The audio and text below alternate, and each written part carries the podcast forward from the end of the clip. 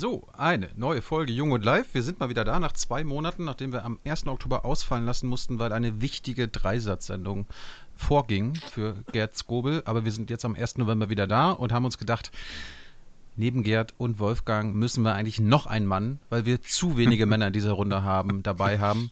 Und haben uns gesagt, wir haben die Hans-Jessen-Show eingeladen. Hans, immer die Frage bei dir als erstes, wie geht's dir in Corona-Zeiten?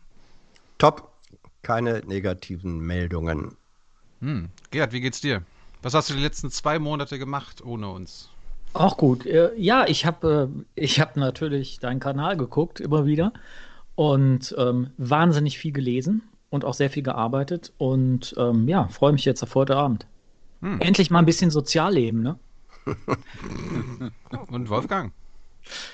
Mir geht es gut. Ich vermisse das Kino schon jetzt und finde das sehr bedauerlich, dass es wieder schließt, da ich mich in den Kinos doch sehr sicher gefühlt habe, zumal ich dort mit FFP2-Maske saß und zumal ich dort, das muss ich dann auch leider sagen, meist alleine saß. Das ist äh, traurig, aber ich habe viel zu lesen. Also der Monat wird schnell rumgehen.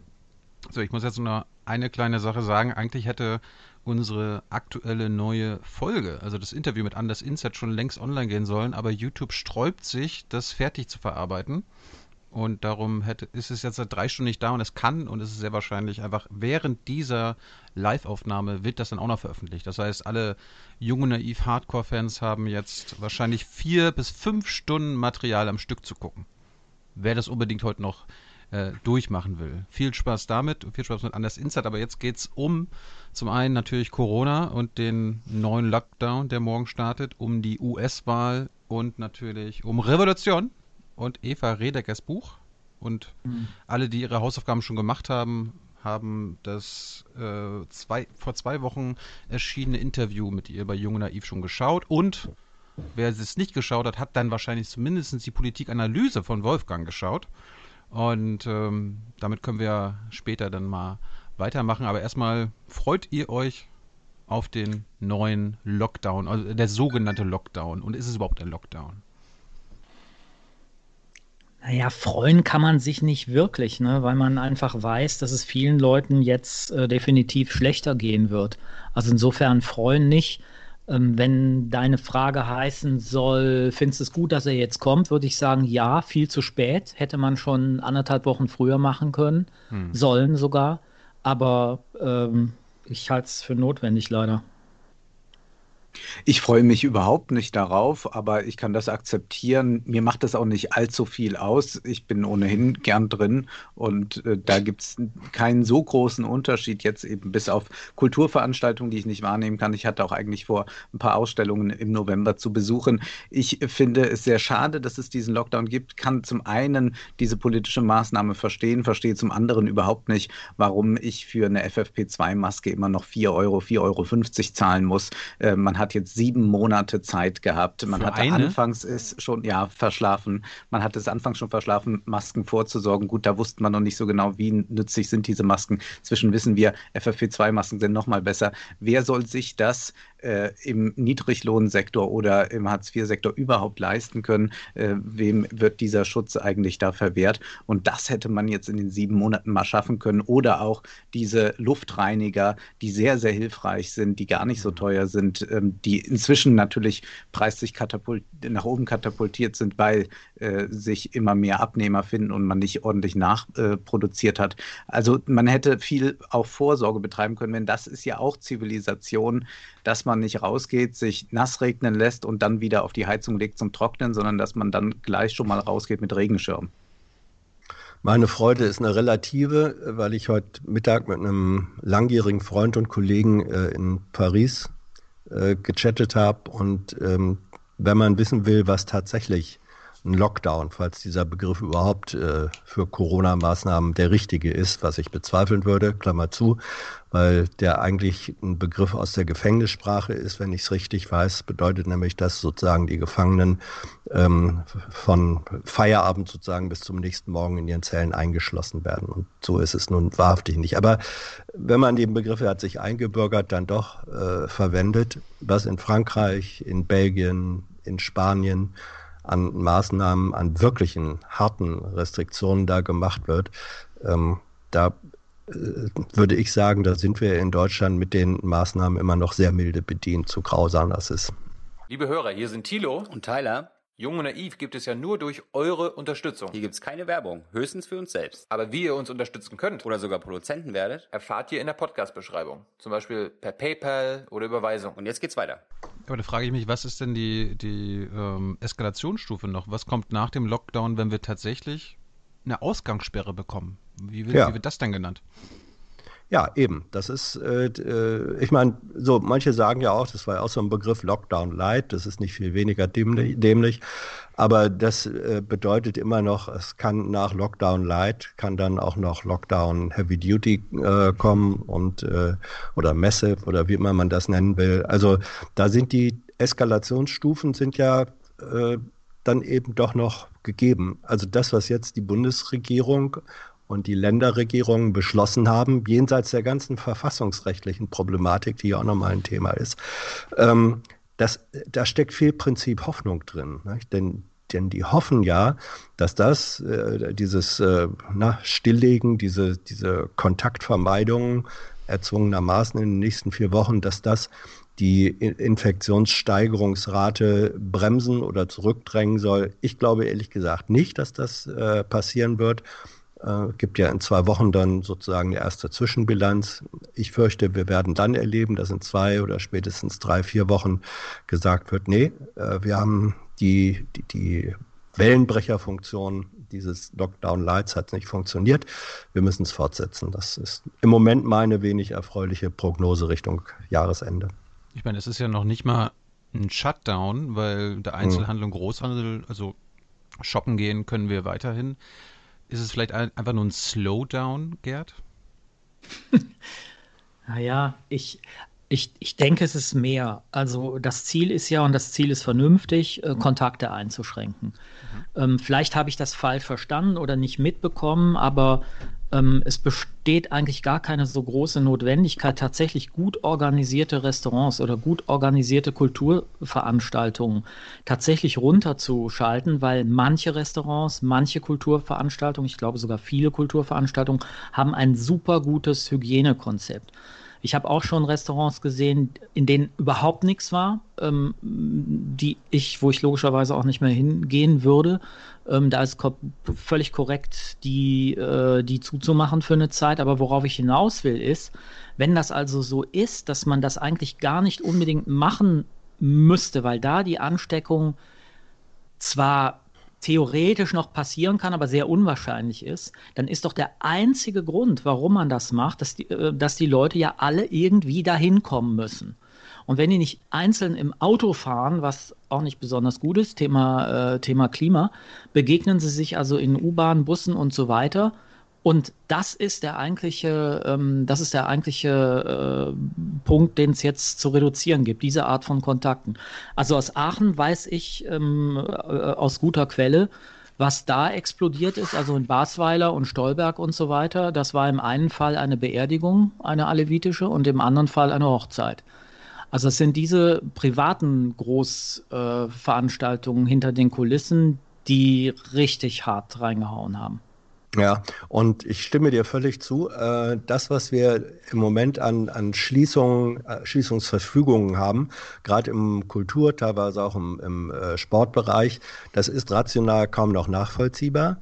Ähm, der einzige Grund ist eben in der Tat so eine Art Stay-at-Home zu erzwingen. Wenn nichts aufhat, gehen die Leute auch nicht aus dem Haus.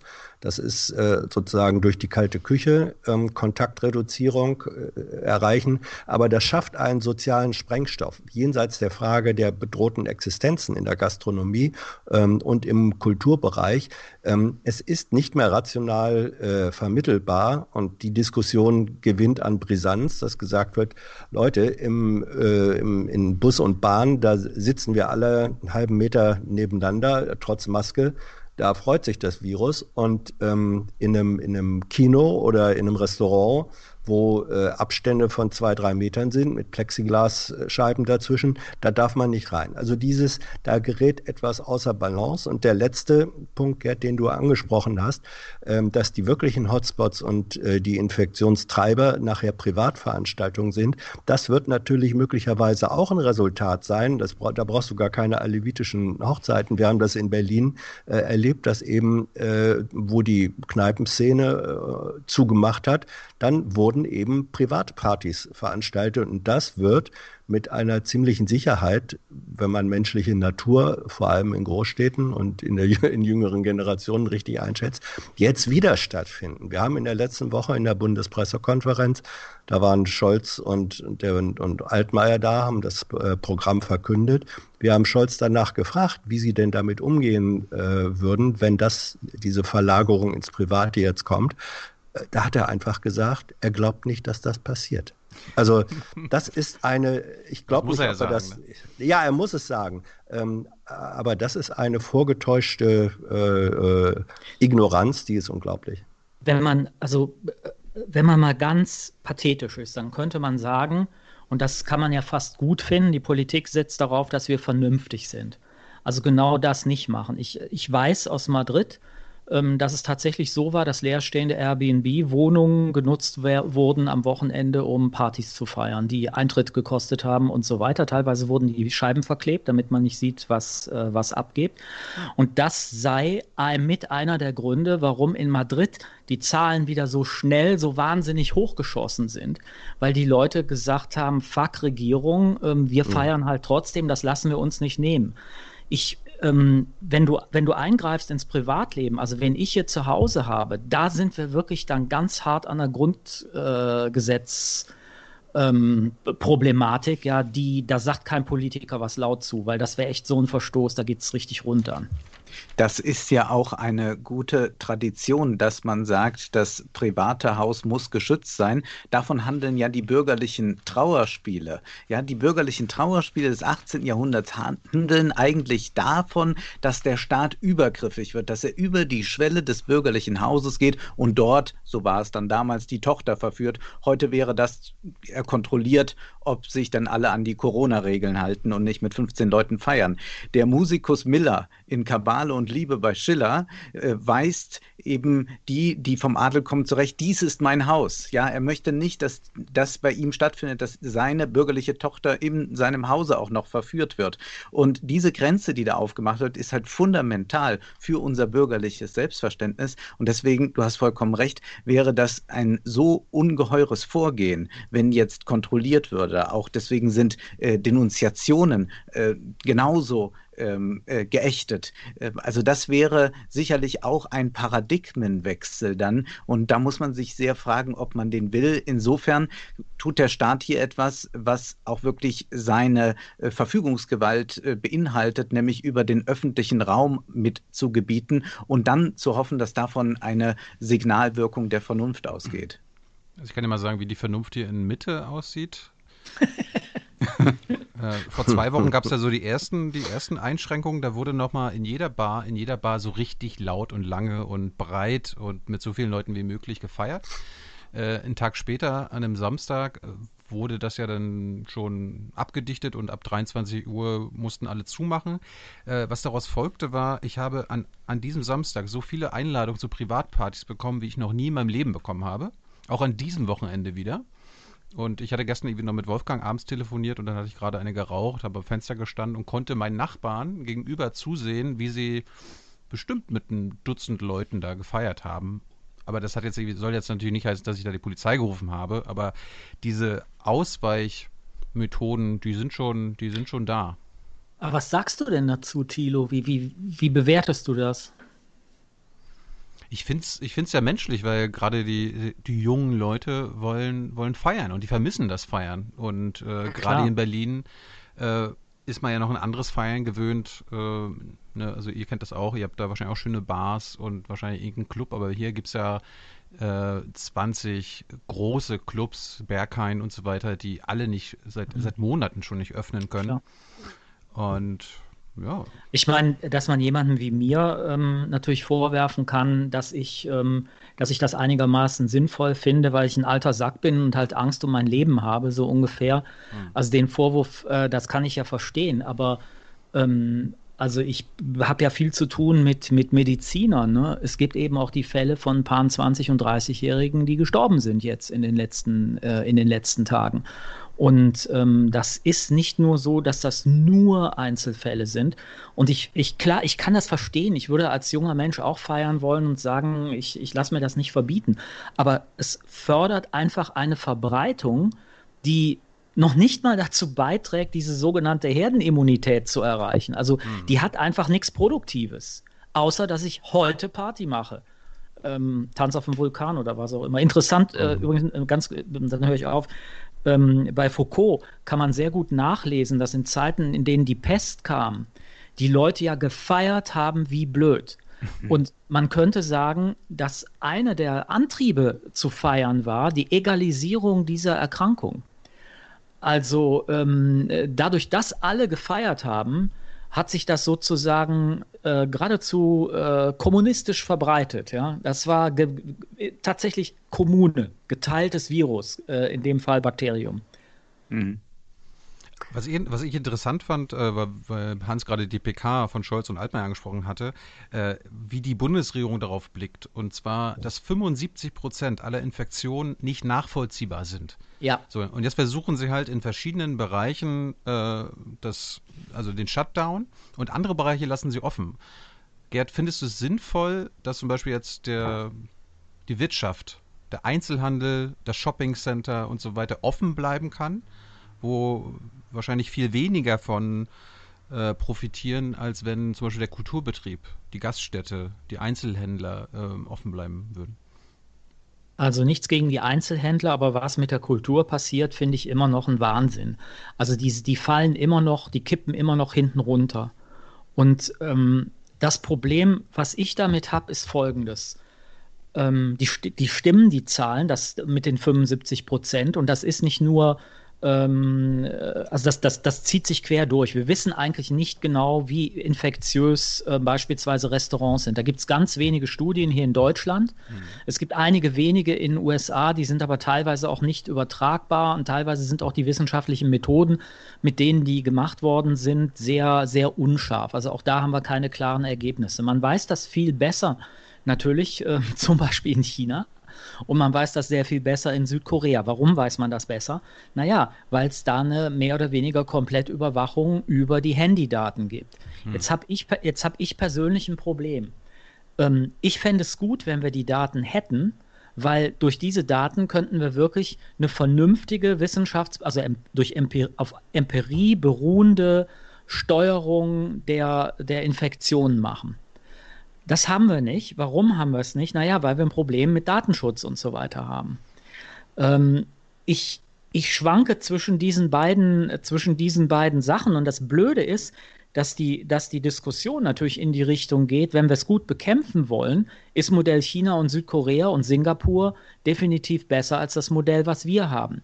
Das will ich natürlich nicht, weil ich ein demokratisches System besser finde als vergleichsweise das republikanische in Südkorea oder erst recht das in China. Also wir haben ein Problem und das taucht ja bei Corona dauernd auf. Ähm, diese ineinander verzahnten ähm, Systeme, äh, Eva von Redeker spricht von den Gezeiten, also von den von den unterschiedlichen Ebben und Fluten, die diese ganzen Systeme haben, also der Datenverkehr, die Gesundheit, das, die Öffnungszeiten von Geschäften und so, dass die miteinander verkettet sind und wir kriegen es nicht wirklich gelöst. Ich stehe da ein bisschen ratlos, wenn ich ehrlich bin. Du hast nicht zufällig heute den Presseclub gesehen? Nee, habe ich nicht. Ah, guck mal rein, da wurde exakt diese Diskussion genau auch äh, in dieser in dieser Schwankung, äh, dem mhm. Für und Wider, dass äh, ähm, der Datenschutz dagegen spricht, das zu tun, was äh, aus Gesundheitsvorsorgegründen ja. sinnvoll gewesen wäre. Also die Diskussion führen wir nicht alleine, sondern ähm, mhm. die, die wird zu Recht überall geführt. Ich äh, hatte mich gemeldet, weil äh, du das, also von, ich bin ja der älteste Sack, wenn wir hier schon über alte Säcke reden und äh, mein, meine Party- und Clubzeit und so ähm, liegt auch schon eine Weile äh, zurück. Aber äh, meine Tochter ist 21 und ist da relativ gut ähm, vernetzt und unterwegs und ähm, die erzählt ähm, und sehr eindringlich, dass sich in der jüngeren Generation, also im Grunde auch noch in der Generation äh, hinter Thilo, die, die jetzt so bis Mitte 20-Jährigen, dass sich da ähm, so etwas wie soziale Friktionen und Spaltungen äh, ergeben. Ja. Da gibt es ähm, die Teilcommunity Community derer, die eben in der Tat sagen, alles scheißegal, ähm, wir wollen feiern, wir machen das, sperrt die Alten weg ähm, und äh, wir überstehen es schon. Und wenn dann, wenn dann da am Rande auch noch eine Art Herdenimmunität entsteht, umso besser. Das ist das eine Segment. Und dann gibt es, und das ist das Interessante dabei, äh, einen anderen Teil, ich weiß nicht, wie die sich quantitativ zueinander verhalten, das sind relativ junge Menschen, die äh, eigentlich aufgewachsen sind in einer hedonistischen äh, Spaß- und äh, Lustgesellschaft und die auf einmal sagen, ähm, wir müssen aber Verantwortung übernehmen.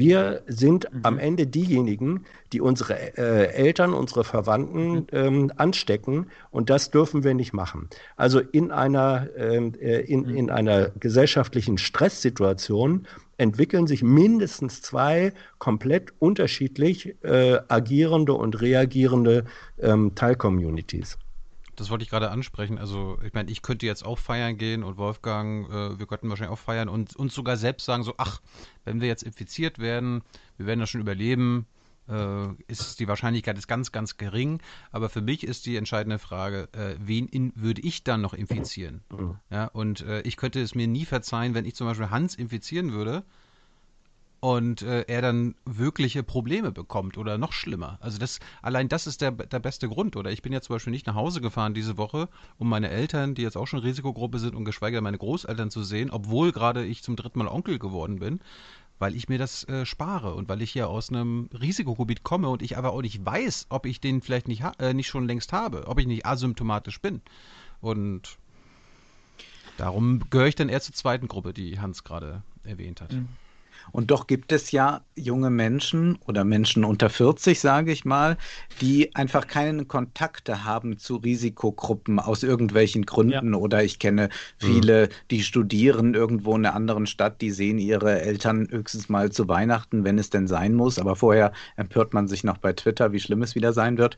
Ähm, und die sind natürlich in einer sehr eigenartigen Situation. Die befinden sich dann nur unter ihresgleichen und sehen nicht die große Gefahr, Sicherlich haben wir noch eines nicht angesprochen, die Folgen, die so eine mhm. Erkrankung haben könnte, sind bislang so schlecht erforscht. Also da könnte ja viel Chronisches auf einen zukommen. Äh, das ist ja ein Risiko, das ich zum Beispiel gar nicht eingehen will. Aber diese Leute würden es dann vielleicht eingehen und sind damit aber auch äh, in einer sehr abstrakten Weise wieder ein Problem auch für die Älteren, weil sie natürlich auch mit der S-Bahn fahren, weil sie auch dies und das tun. Das heißt, ähm, man muss da in so einer Situation noch diese Abstraktionsstufe hinzu zunehmen, äh, dass man äh, generell auf die Eltern Rücksicht nehmen muss. Es ist wesentlich einfacher, wenn man ohnehin einmal die Woche die Oma besuchen geht, dann ist das äh, emotional auch gut für sich selbst erklärbar, warum man jetzt sich gerade so verhält und nicht anders. Ähm, diese andere Situation ist sehr viel schwieriger, die verlangt eigentlich ein Abstraktionsvermögen, wie das, was wir von der älteren Generation oder was die Jungen von der älteren Generation permanent einfordern, zu sagen, jetzt hört mal auf mit euren Kreuzfahrten, mit euren SUVs, äh, ihr wollt uns doch eine gute Umwelt hinterlassen. Jede äh, jeder Opa, jede Oma würde sagen, ich will für meinen Enkel das Beste und deswegen bekommt er mein Haus oder meinen Schmuck oder meinen Nerz. Aber wenn es abstrakt wird, wenn man sagt, ja, ich will dem eine gute Welt hinterlassen, dann wird das schon wieder so eine Sache, da sagt man, ja gut, aber eine Kreuzfahrt werde ich ja wohl mal machen können oder ein neues Auto muss doch mal sein. Und genau diese Abstraktionsebene wird jetzt von jungen Leuten erwartet und für die ist es, glaube ich, genauso schwer, das nachzuvollziehen, wie eben für die Alten, die von ihren Kreuzfahrtschiffen winken und sagen, ach ja, es wird doch noch mal gut gehen. Ich will nur kurz den Einwurf haben. Wir haben ja ein paar tausend Live-Zuschauer gerade. Äh, wahrscheinlich oh. viele junge Leute. Sagt uns doch mal, was ihr gerade macht und wie ihr diese Diskussion zwischen uns hier gerade findet. Äh, labern wir Scheiße? Mhm. Habt ihr gute Gründe, mhm. vielleicht doch anders zu agieren, als was wir uns jetzt unter verantwortungsbewusst vorstellen. Lasst es uns so wissen, ansonsten auch Fragen an Wolfgang, Gerd, Hans in den Chat. Äh, ich werde sie dann stellen, bevor wir dann zur US-Wahl kommen. Mhm. Äh, ich möchte noch, Entschuldigung, äh, ja, ja, Thilo, wenn, ich, ich, wollte, ich wollte das nicht abwürgen, ja. ich wollte nur die Leute ein bisschen ansprechen. Nee, das, äh, ich dachte, du wärst gerade fertig mit dem Satz gewesen, äh, weil auch der Begriff der Herdenimmunität äh, vorhin fiel, auch den, und das ist ein Stück jetzt Ideologiekritik, auch den verwenden wir wie Lockdown falsch. Mhm. Äh, er wird ja so verwendet, ah ja, äh, die Infektion verbreitet sich äh, und je mehr sie sich verbreitet, wenn ungefähr zwei Drittel äh, einer Bevölkerung infiziert sind, dann äh, können die nicht mehr äh, mit einem R-Faktor 1 andere anstecken. Ähm, von daher lasst uns Verbreitungspartys machen. So, ich habe gelernt in den letzten Tagen, dass dieser Begriff der Herdenimmunität in einem ganz anderen Zusammenhang verwendet wird, nämlich in der, sagen wir mal, Impfstoffforschung und in der Impfwissenschaft. Die verstehen unter Herdenimmunität das kontrollierte Infizieren bzw. Immunisieren über die Verabreichung von Impfstoffen. Das ist das genaue Gegenteil ähm, der, sagen wir mal, naturwüchsigen durch echte Ansteckung äh, erzwungenen Herdenimmunität. Also wenn hier jemand jetzt sagt, ähm, wieso, Herdenimmunität, Drosten und andere sprechen doch selber davon, zwei Drittel der Bevölkerung, dann haben, haben wir das, also können wir es auch selber machen. Nein, das, was wissenschaftlich seriös unter Herdenimmunität verstanden wird, ist nicht das willkürliche äh, und, und riskante gegenseitige Anstecken, sondern ist das Herstellen von ähm, äh, Schutzimmunität durch Impfen. Das finde ich, sollte man auch schon wissen, wenn man mit solchen Begriffen hantiert. Das beste Beispiel das ist AIDS. Mhm. Also wenn, wenn als klar war, was AIDS ein, äh, eigentlich ist und es haben äh, trotzdem noch die tollen Partys stattgefunden, dann äh, haben die Leute nicht gevögelt, um Herdenimmunität zu erreichen. Also das war, das war ganz klar, dass das nicht funktioniert. Ja, sehr schönes Beispiel. Meine gute Güte. Aber wie bewerten wir denn das, äh, also die politische Entscheidung, dass manche, sage ich mal, Interessengruppen jetzt verschont werden in Sachen Lockdown und manche ganz und gar nicht? Wer, Gut, dass wer, der Konsum. Wer, wer hat sich denn durchgesetzt?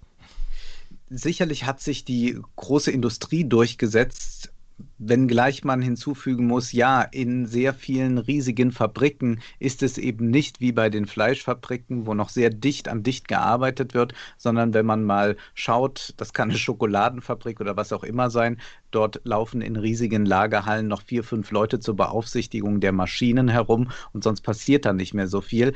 Ähm, ähnlich ist es ja auch, dass viele Menschen ein Einzelbüro vielleicht haben und es ist auch so, dass die kleineren Geschäfte, wenn sie immer nur einen Kunden reinlassen oder zwei Kunden reinlassen auf eine entsprechende Fläche, auch sehr geschützt sind. Da wird es eher wieder schwierig, wie kommt man zur Arbeit und wie kommt man dort wieder weg. Hier auf dem Land fährt man in der Regel Auto, da ist es gar nicht so das Problem Problem, aber in Städten ist das ja vollkommen anders. Und da entsteht eigentlich ein Risiko, das man minimieren müsste mit mehr Schienenverkehr, mit äh, zusätzlichen Bussen. Also auch da müsste eigentlich wieder die äh, Politik ganz aktiv sein. Denn an sich finde ich es nicht falsch.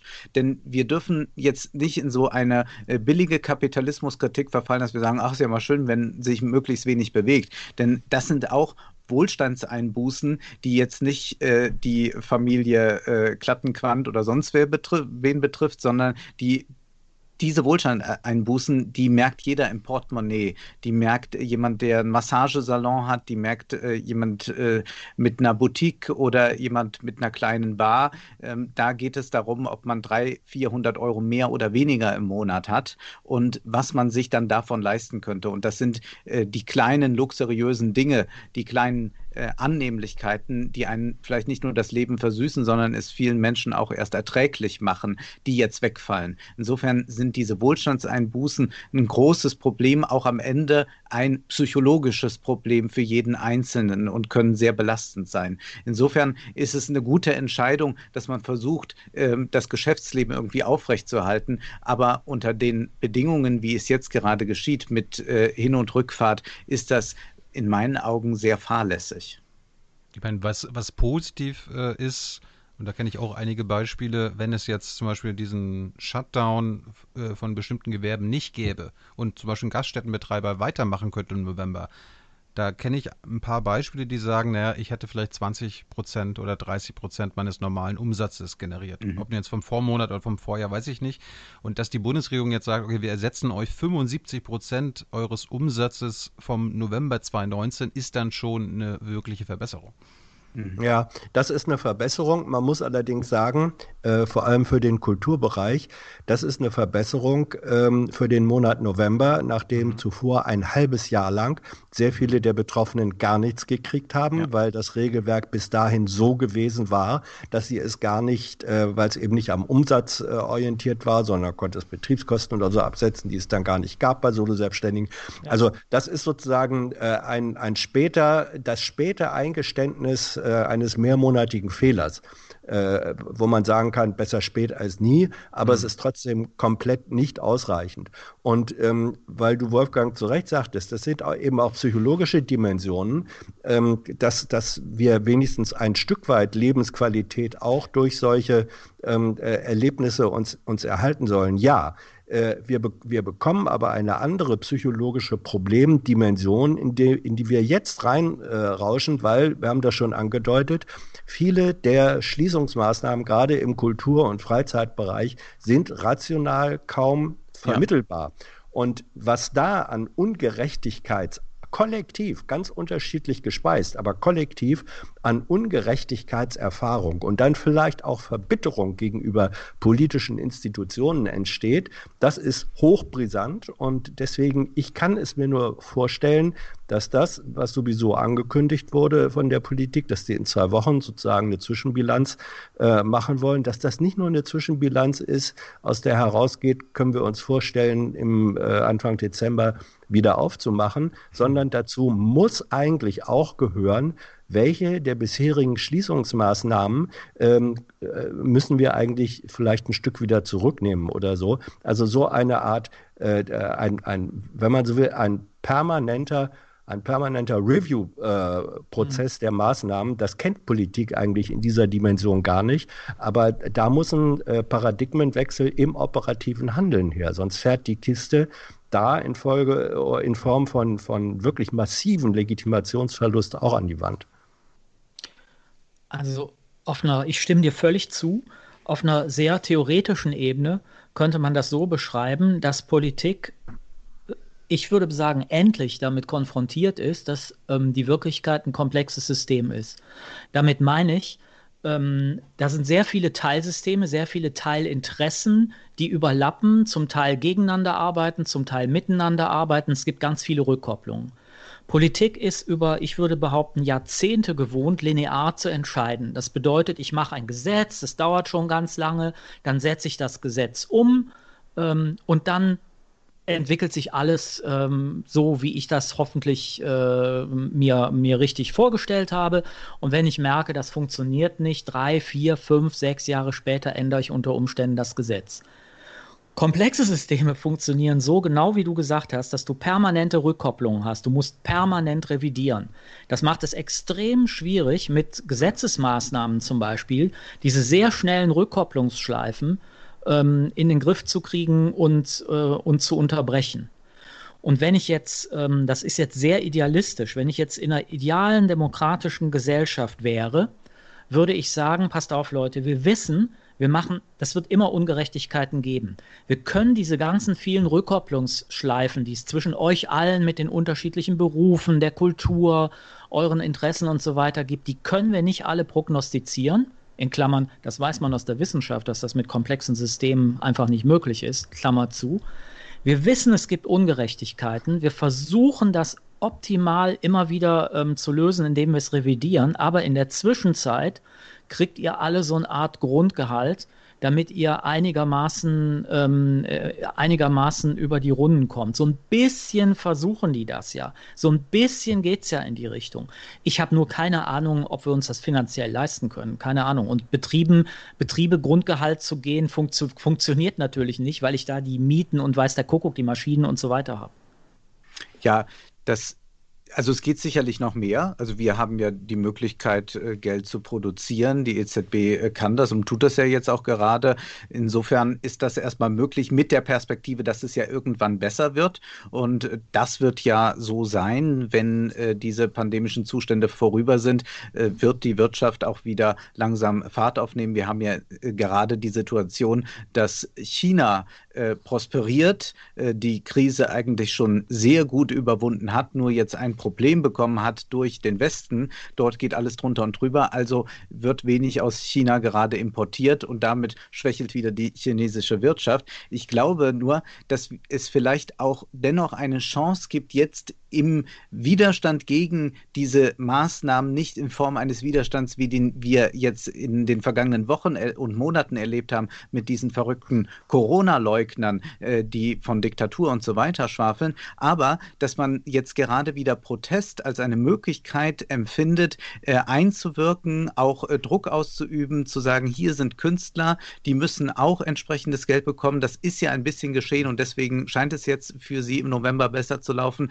Ich ich äh, denke aber auch an die ganzen Studenten, die ihre Jobs verloren haben. Ja, wir haben da über eine Milliarde Euro schon Kredit äh, jetzt äh, aufgenommen, äh, haben, haben, haben, das, ähm, haben das Studenten, um irgendwie über die Runden zu kommen. Und da zählen ja wirklich 200, 300 Euro im Monat. Insofern wäre auch hier studentischer Protest sehr, sehr gut möglich, der aber nicht sagt, wir leugnen Corona, sondern sagt, ja, wir erkennen die Gefahr, aber wir sehen auch unsere Problematik und wir müssen jetzt auf die Politik außerparlamentar parlamentarisch sinnvoll einwirken. Eigentlich so ein bisschen so äh, Fridays für, für Future, jetzt eben äh, Fridays für unsere Zukunft äh, von morgen, übermorgen und den nächsten Monat. Also da wäre eigentlich auch mal ein sinnvolles Protestpotenzial, das auch vielleicht denen äh, Corona-Leugnern den Wind aus den Segeln nehmen könnte, dass man nämlich sagt, ja, wir sind ja gar nicht die, die alles abnicken und ständig sagen, die Bundesregierung macht das so toll, aber wir machen das, auf demokratischem Wege und vor allem vernunft- und wissenschaftsbasiert.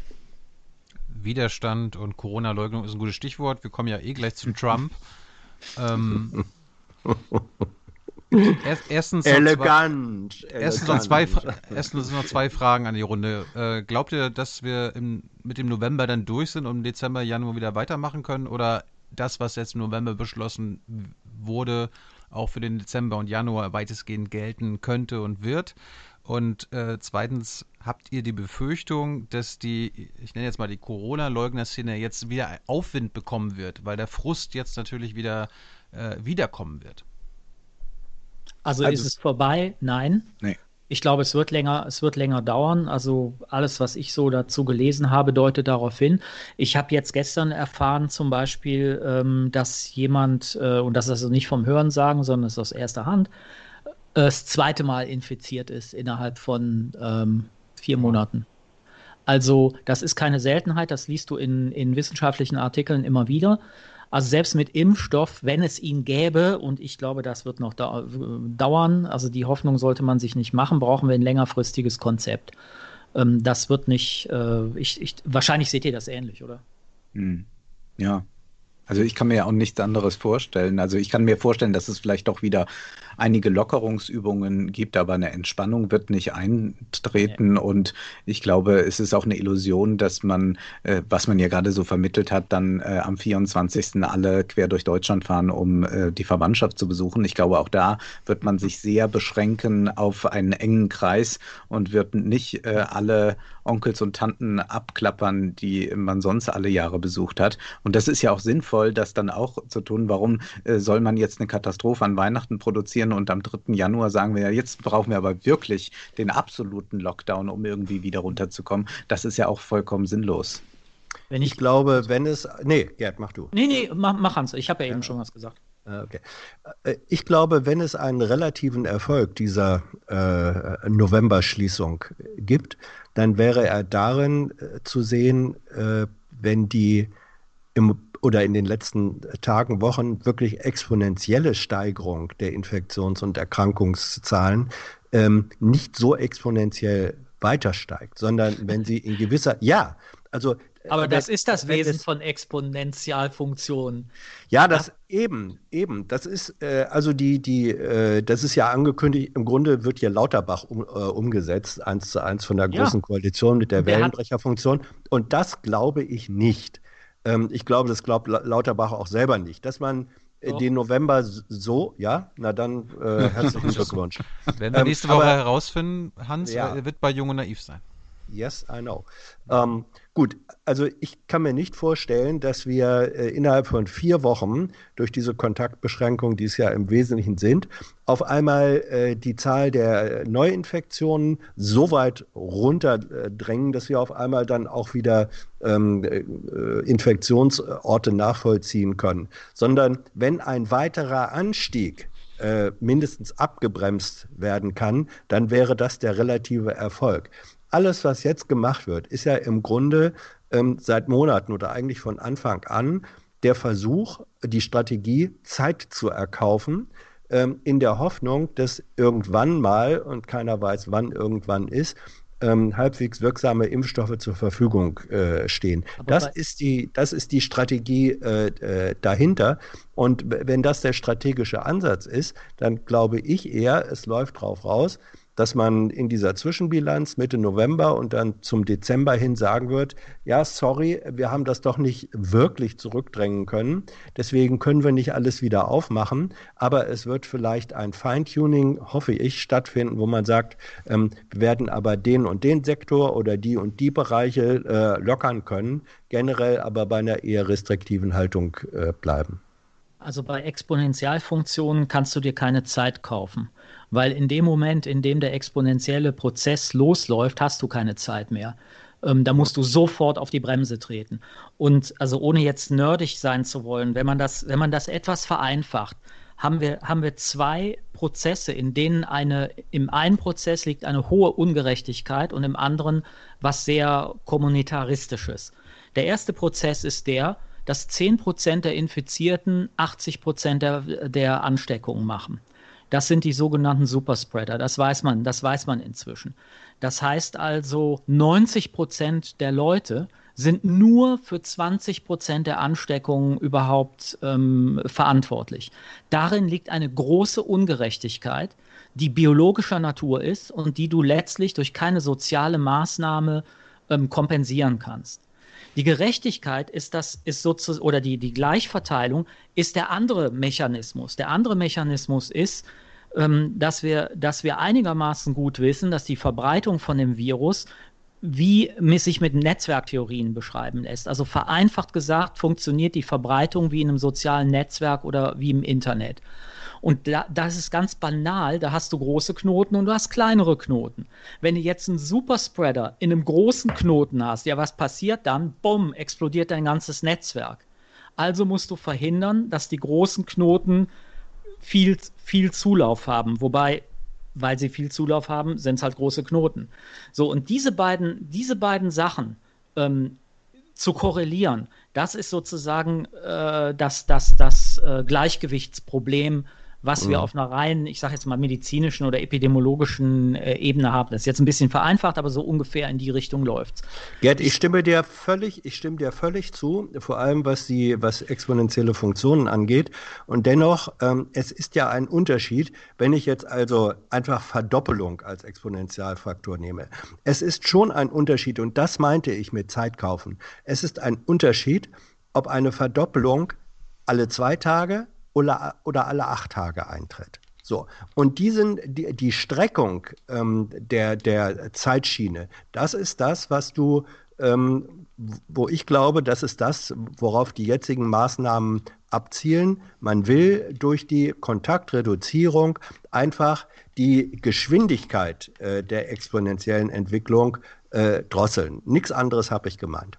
Wobei das eine Illusion ist, weil die Zeitabschnitte, ähm, die existieren ja nicht wirklich. Wir sind gewohnt, die Welt in diesen RKI-morgendlichen mhm. Meldungen äh, wahrzunehmen. Für den Virus gibt es keine Zeiteinteilung. Für den Virus gibt es nur eine einzige relevante Größe und das ist, wie ja. viele andere Leute kann ich infizieren. Genau.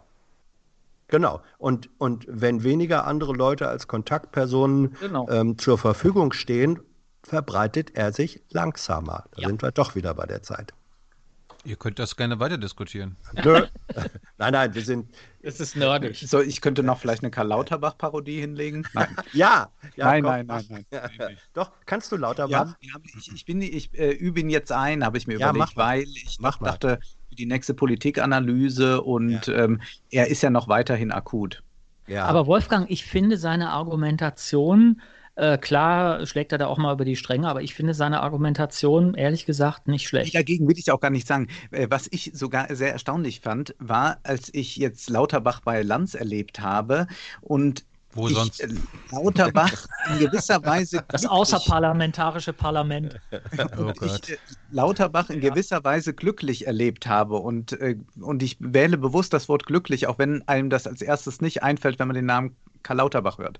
Aber ähm, er ist ja als Gesundheitspolitiker viel viel Schlimmes äh, gewöhnt. Er kennt natürlich diese ganz langwierigen Prozesse. Man möchte irgendeine Gesundheitsreform auf den Weg bringen und äh, verspricht das zur Wahl. Man wird gewählt, dann dauert es vier Jahre und es kommt doch nicht durch. Ähm, da sind ja auch äh, Gesundheitsminister in ihren Ämtern ähm, geradezu eingeschlafen in den Sesseln oder, oder wurden festgekettet, konnten wenig machen.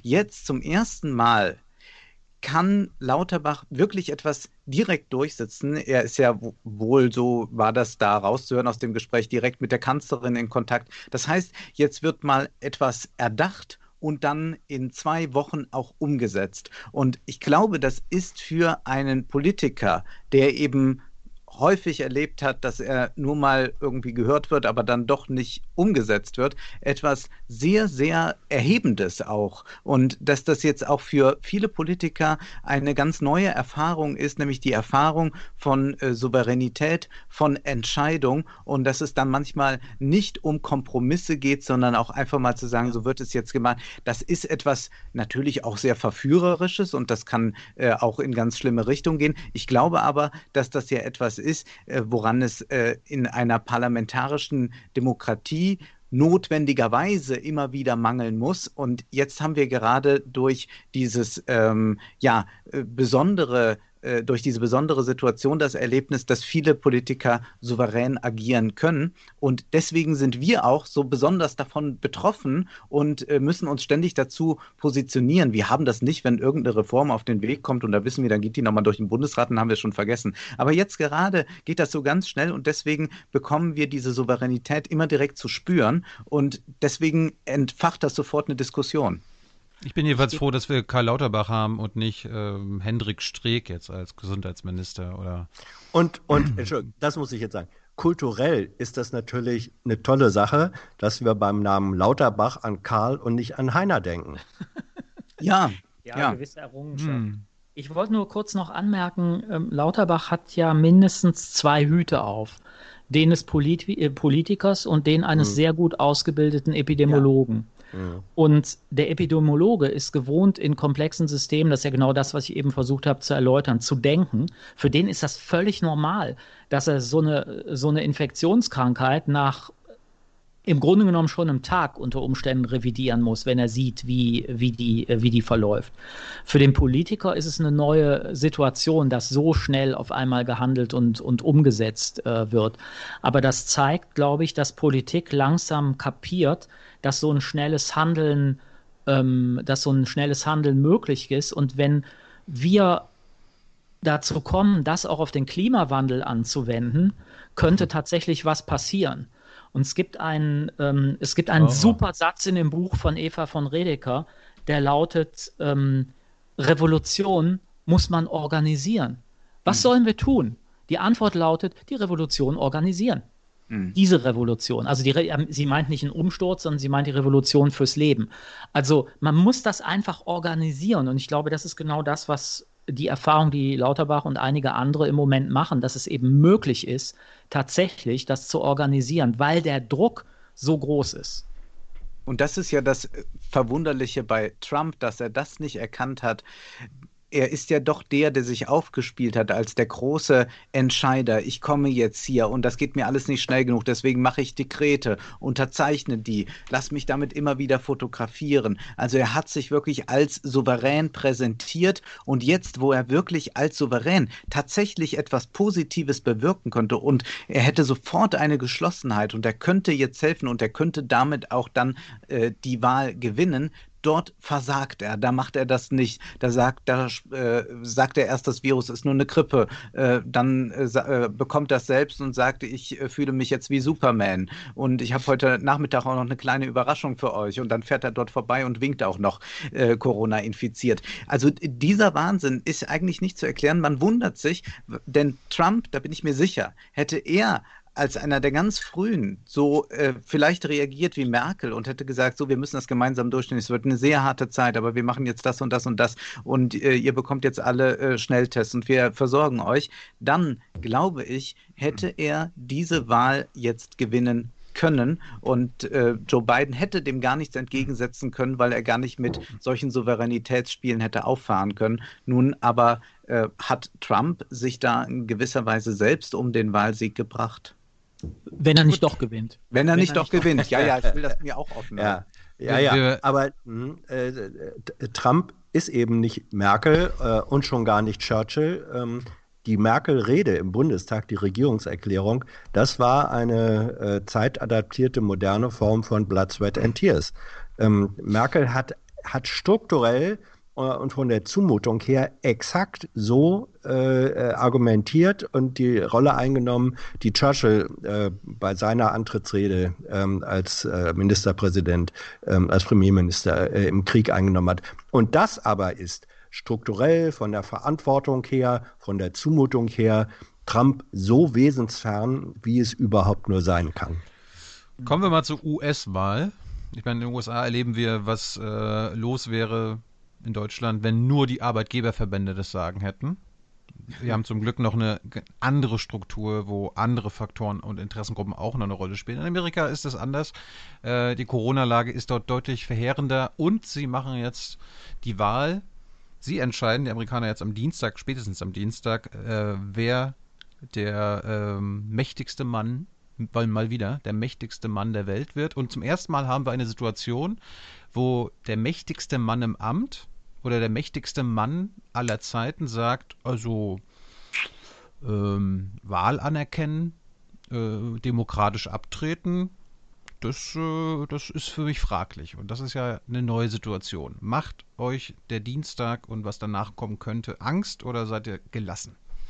If you lose, it's fake. Mhm. Ja, sagte er. Oder if I lose, it's fake. Ja, macht das Angst. Ähm, also ich bin mir nicht sicher. Ich, ähm, äh, ich kann da völlig falsch liegen, logischerweise, aber ich habe das dumme Gefühl, dass er gewinnen wird. Ähm, dass er das Rennen, dass er das Rennen nochmal macht. Und, Warum hast du das ähm, Gefühl? Also ähm, die Zahlen sprechen ja, dagegen, die Umfragen. Aber die ja, das, war das, Letz-, das war das letzte mhm. Mal auch so. Mhm. Also ich weiß nicht, ob ihr in der ARD dieses, ähm, dieses Wahnsinnsfeature gesehen habt, über die Politik, Wahlbezirke zu verändern. Mhm. Gerrymandering. Mhm. Genau. Gerrymandering, ja. Richtig. Ähm, und es gibt keine gerechte, Ver also ich meine, das haben die Demokraten vorher genauso gemacht, mit etwas weniger, wie soll man mal sagen, computergestützten Methoden. Die sind einfach heute besser geworden, die Methoden. Ähm, da kann er ins Volle greifen. Ich glaube, ähm, dass in absoluten Zahlen Trump verliert. Ja, da bin ich auf, bin ich auf deiner Seite. Das sagen auch im Moment die Umfragen. Aber dass durch das Wahlsystem, das wir haben und durch die geschickte Aufteilung der Wahlbezirke, die die äh, Republikaner in den letzten Jahren betrieben haben, das dazu führen wird, dass Trump trotzdem gewinnt. Das ist mein Hauptargument. Wolfgang. Bist, bist du gelassen? Ist ich kann dir egal? mir das durchaus vorstellen. Ich bin äh, relativ äh, gelassen, erstmal, weil ich ja ein bisschen weit weg wohne, aber natürlich, wenn ich die weltpolitische Lage in den Blick nehme, sagen muss, naja, das äh, wird äh, natürlich äh, schrecklich werden, wenn es äh, der Fall ist. ich denke aber auch dann langfristig wieder nach, was würde jetzt Biden bedeuten, weltpolitisch gesehen. Also man kann zum Beispiel ganz fest davon ausgehen, dass der Anti-China-Kurs äh, sich äh, nicht abschwächen wird. Also mhm. natürlich wird jetzt ein Biden nicht rumpoltern, wie das Trump tut. Davon ist nicht auszugehen. Aber äh, die Demokraten haben ja auch schon mit äh, Obama und Hillary Clinton erkannt, äh, dass man äh, doch sehr China zurückdrängen soll. Kissinger ist da eigentlich auch in diese Richtung eingestellt und, und, und. Das heißt, ähm, das wird für uns sehr unangenehm werden. Mit Trump haben wir immer diese Chance, dass wir als Europäer sagen, gut, mit dem will man jetzt auch nicht verhandeln verhandeln, dann versuchen wir nochmal so einen eigenen europäischen Weg. Das heißt, wenn Biden kommt, wird sicherlich die transatlantische Verbindung wieder stärker und damit könnten wir auch dann in Mitleidenschaft gezogen werden, wenn es um irgendwelche ähm, Konflikte geht, zum Beispiel mit China, ob wir da auch noch eingreifen sollen, mitmachen sollen. Das ist ähm, meine, ja, das ist meine Sorge, äh, die ich habe. Aber ähm, ja, ich habe ja schon damals, als äh, Trump gewählt wurde, dann gehofft, dass die Demokratische Partei sich ganz erneuern wird. Das ist jetzt äh, offensichtlich mit Joe Biden nicht passiert, allerdings ja in den hinteren Reihen schon. Und auch äh, außerhalb der Demokraten hat ja doch das, was man dort so demokratischer Sozialismus nennt, an ähm, Fahrt aufgenommen. Und dann wäre dann wohl meine Hoffnung, wenn Biden es wird, dass äh, man nicht einfach so einen Minimalkonsens produziert und jetzt alle nur froh sich in den Armen liegen, dass der Trump endlich weg ist, sondern dass jetzt eigentlich dann von äh, demokratischer wie, äh, Seite äh, aus den hinteren Reihen wie aus außerparlamentarischer äh, von außerparlamentarischer Seite aus Druck aufgebaut wird auf Kamala Harris, auf äh, Joe Biden, dass dort eine progressive Politik stattfindet, dass dann wirklich es den Menschen dort mal besser geht die Hoffnung, dass das passiert, ist sehr gering, aber es besteht dann die große Gefahr, dass wir dann in vier Jahren wieder vor einem ähnlichen Dilemma stehen. Dann ist es nicht Trump, dann äh, hat vielleicht äh, Kanye West irgendeinen verrückten Einfall und will Präsident werden und das wird dann auch unangenehm. The Rock. The Rock ist Republikaner. Oder Dwayne The Rock Johnson, ja. Mhm. ja. Mhm. Also ich habe keine Angst, ähm, weil Angst da die falsche Kategorie äh, wäre. Mhm. Ähm, ich bin, ich fühle mich völlig unfähig, irgendeine Art von begründeter Prognose äh, abzugeben. Als deutscher Journalist, äh, der nicht in den USA lebt, der da nicht permanent äh, unterwegs ist, der auch die Beweggründe ähm, der Menschen, sich so oder so äh, zu entscheiden, nur sehr aus der Distanz erahnen, aber nicht wirklich äh, einschätzen kann. Ähm, also es gibt so ein paar, Gerd hat vorhin gesagt, Politik ist ein komplexes Geschäft. Ja, in der Tat, und das gilt auch hier. Ähm, so ein paar Faktoren, die ich interessant finde. Das eine ist, ähm, es haben Stand gestern oder so mehr als 60 Prozent äh, der Stimmen, die insgesamt bei der Wahl vor vier mhm. Jahren abgegeben wurden, am Ende des Wahltages, mehr als 60 Prozent dieser Stimmen sind jetzt schon äh, abgegeben worden über Briefe. Hat es vorher nie gegeben. Ja. Ich kann überhaupt nicht einschätzen, wer, zu wessen Gunsten wirkt sich das aus. Sind das Menschen, am Anfang hat man gesagt, ja, es sind eher die Demokraten, die mehr Briefwahl machen. Sind es aber vielleicht auch Menschen aus dem Trump-Lager, die sagen, oh Gott, nee, die Demokraten, äh, die demokratische äh, sozialistische Revolution ist vor der Tür, dem müssen wir etwas entgegensetzen. Was bedeutet es? Ähm, die, die Corona-Kurve in den USA nimmt ja jetzt in diesen Tagen nochmal mächtig äh, Fahrt auf, wird bedrohlich. Wie war der Bedrohungsfaktor bei Menschen, die vor zwei Wochen äh, ihre Briefwahlstimme abgegeben haben? Haben die äh, vielleicht das, was heute als Alarm dasteht, so gar nicht gesehen? Das sind alles äh, Faktoren, die ich überhaupt nicht einschätzen kann. Deswegen, äh, ich kann mir im Moment alles vorstellen, wirklich sowohl ähm, von einem relativ klaren Ergebnis äh, am Wahlabend, wenn von den Swing States äh, drei oder vier, die Trump brauchen würde, erkennbar nicht zu ihm gehen, dann ist das für ihn gelaufen. Und er wird sagen, das ist Fake und zwar in die Fake Media. Ähm, und was er dann macht, vor allem seine Anhänger, weiß ich nicht. Äh, es kann sein, dass es eine Hängepartie gibt, es kann auch sein, dass es am Abend ähm, äh, überraschenderweise, für viele überraschenderweise so aussieht, nee, Trump hat seinen Bestand gesichert und dann bleibt es eben. Das halte ich wirklich alles für möglich. Was mich besorgt, perspektivisch, ist, dass Trump, und da gucke ich jetzt gar nicht so sehr auf seine chaotische Außen- oder Wirtschaftspolitik, sondern Trump hat die Vereinten äh, Staaten zu gespaltenen Staaten gemacht, als, als Gesellschaft. Das war ganz explizit sein aktives Werk. Das und war vorher wenn, nicht so? Es war in diesem Ausmaß, in diesem Ausmaß war es nicht so. Es haben immer alle Präsidenten vorher mindestens in ihrer Inaugurationsrede ähm, beansprucht, wir, wir wollen euer aller Präsident sein, auch für die, ähm, die äh, äh, mich nicht gewählt haben. Also die haben wenigstens versucht, ähm, Öl auf die Wogen zu kippen. Und was Trump macht seit vier Jahren, ist Öl ins Feuer zu kippen. Also er vertieft diese äh, soziale und gesellschaftliche Spaltung aktiv und ich fürchte, das würde sich bei einer erneuten Amtszeit nochmal drastisch verschärfen. Und was das innergesellschaftlich bedeutet, das, ähm, davor hätte ich dann wirklich, glaube ich, Angst. Man könnte ja auch sagen, die Rhetorik war bei George Bush eine andere und hat nach außen gesagt, ja, hier, ich bin der Präsident mhm. von allen und will für allen was tun, aber hat im Prinzip ähnliche Politik gemacht kriegerische ja. Außenpolitik, Wirtschaft, Außenpolitik. Für, Wirtschafts, ja, Wirtschafts, ja, Wirtschaftspolitik für die Reichen hat Obama auch gemacht. Also die Spaltung hat schon viel, viel früher angefangen.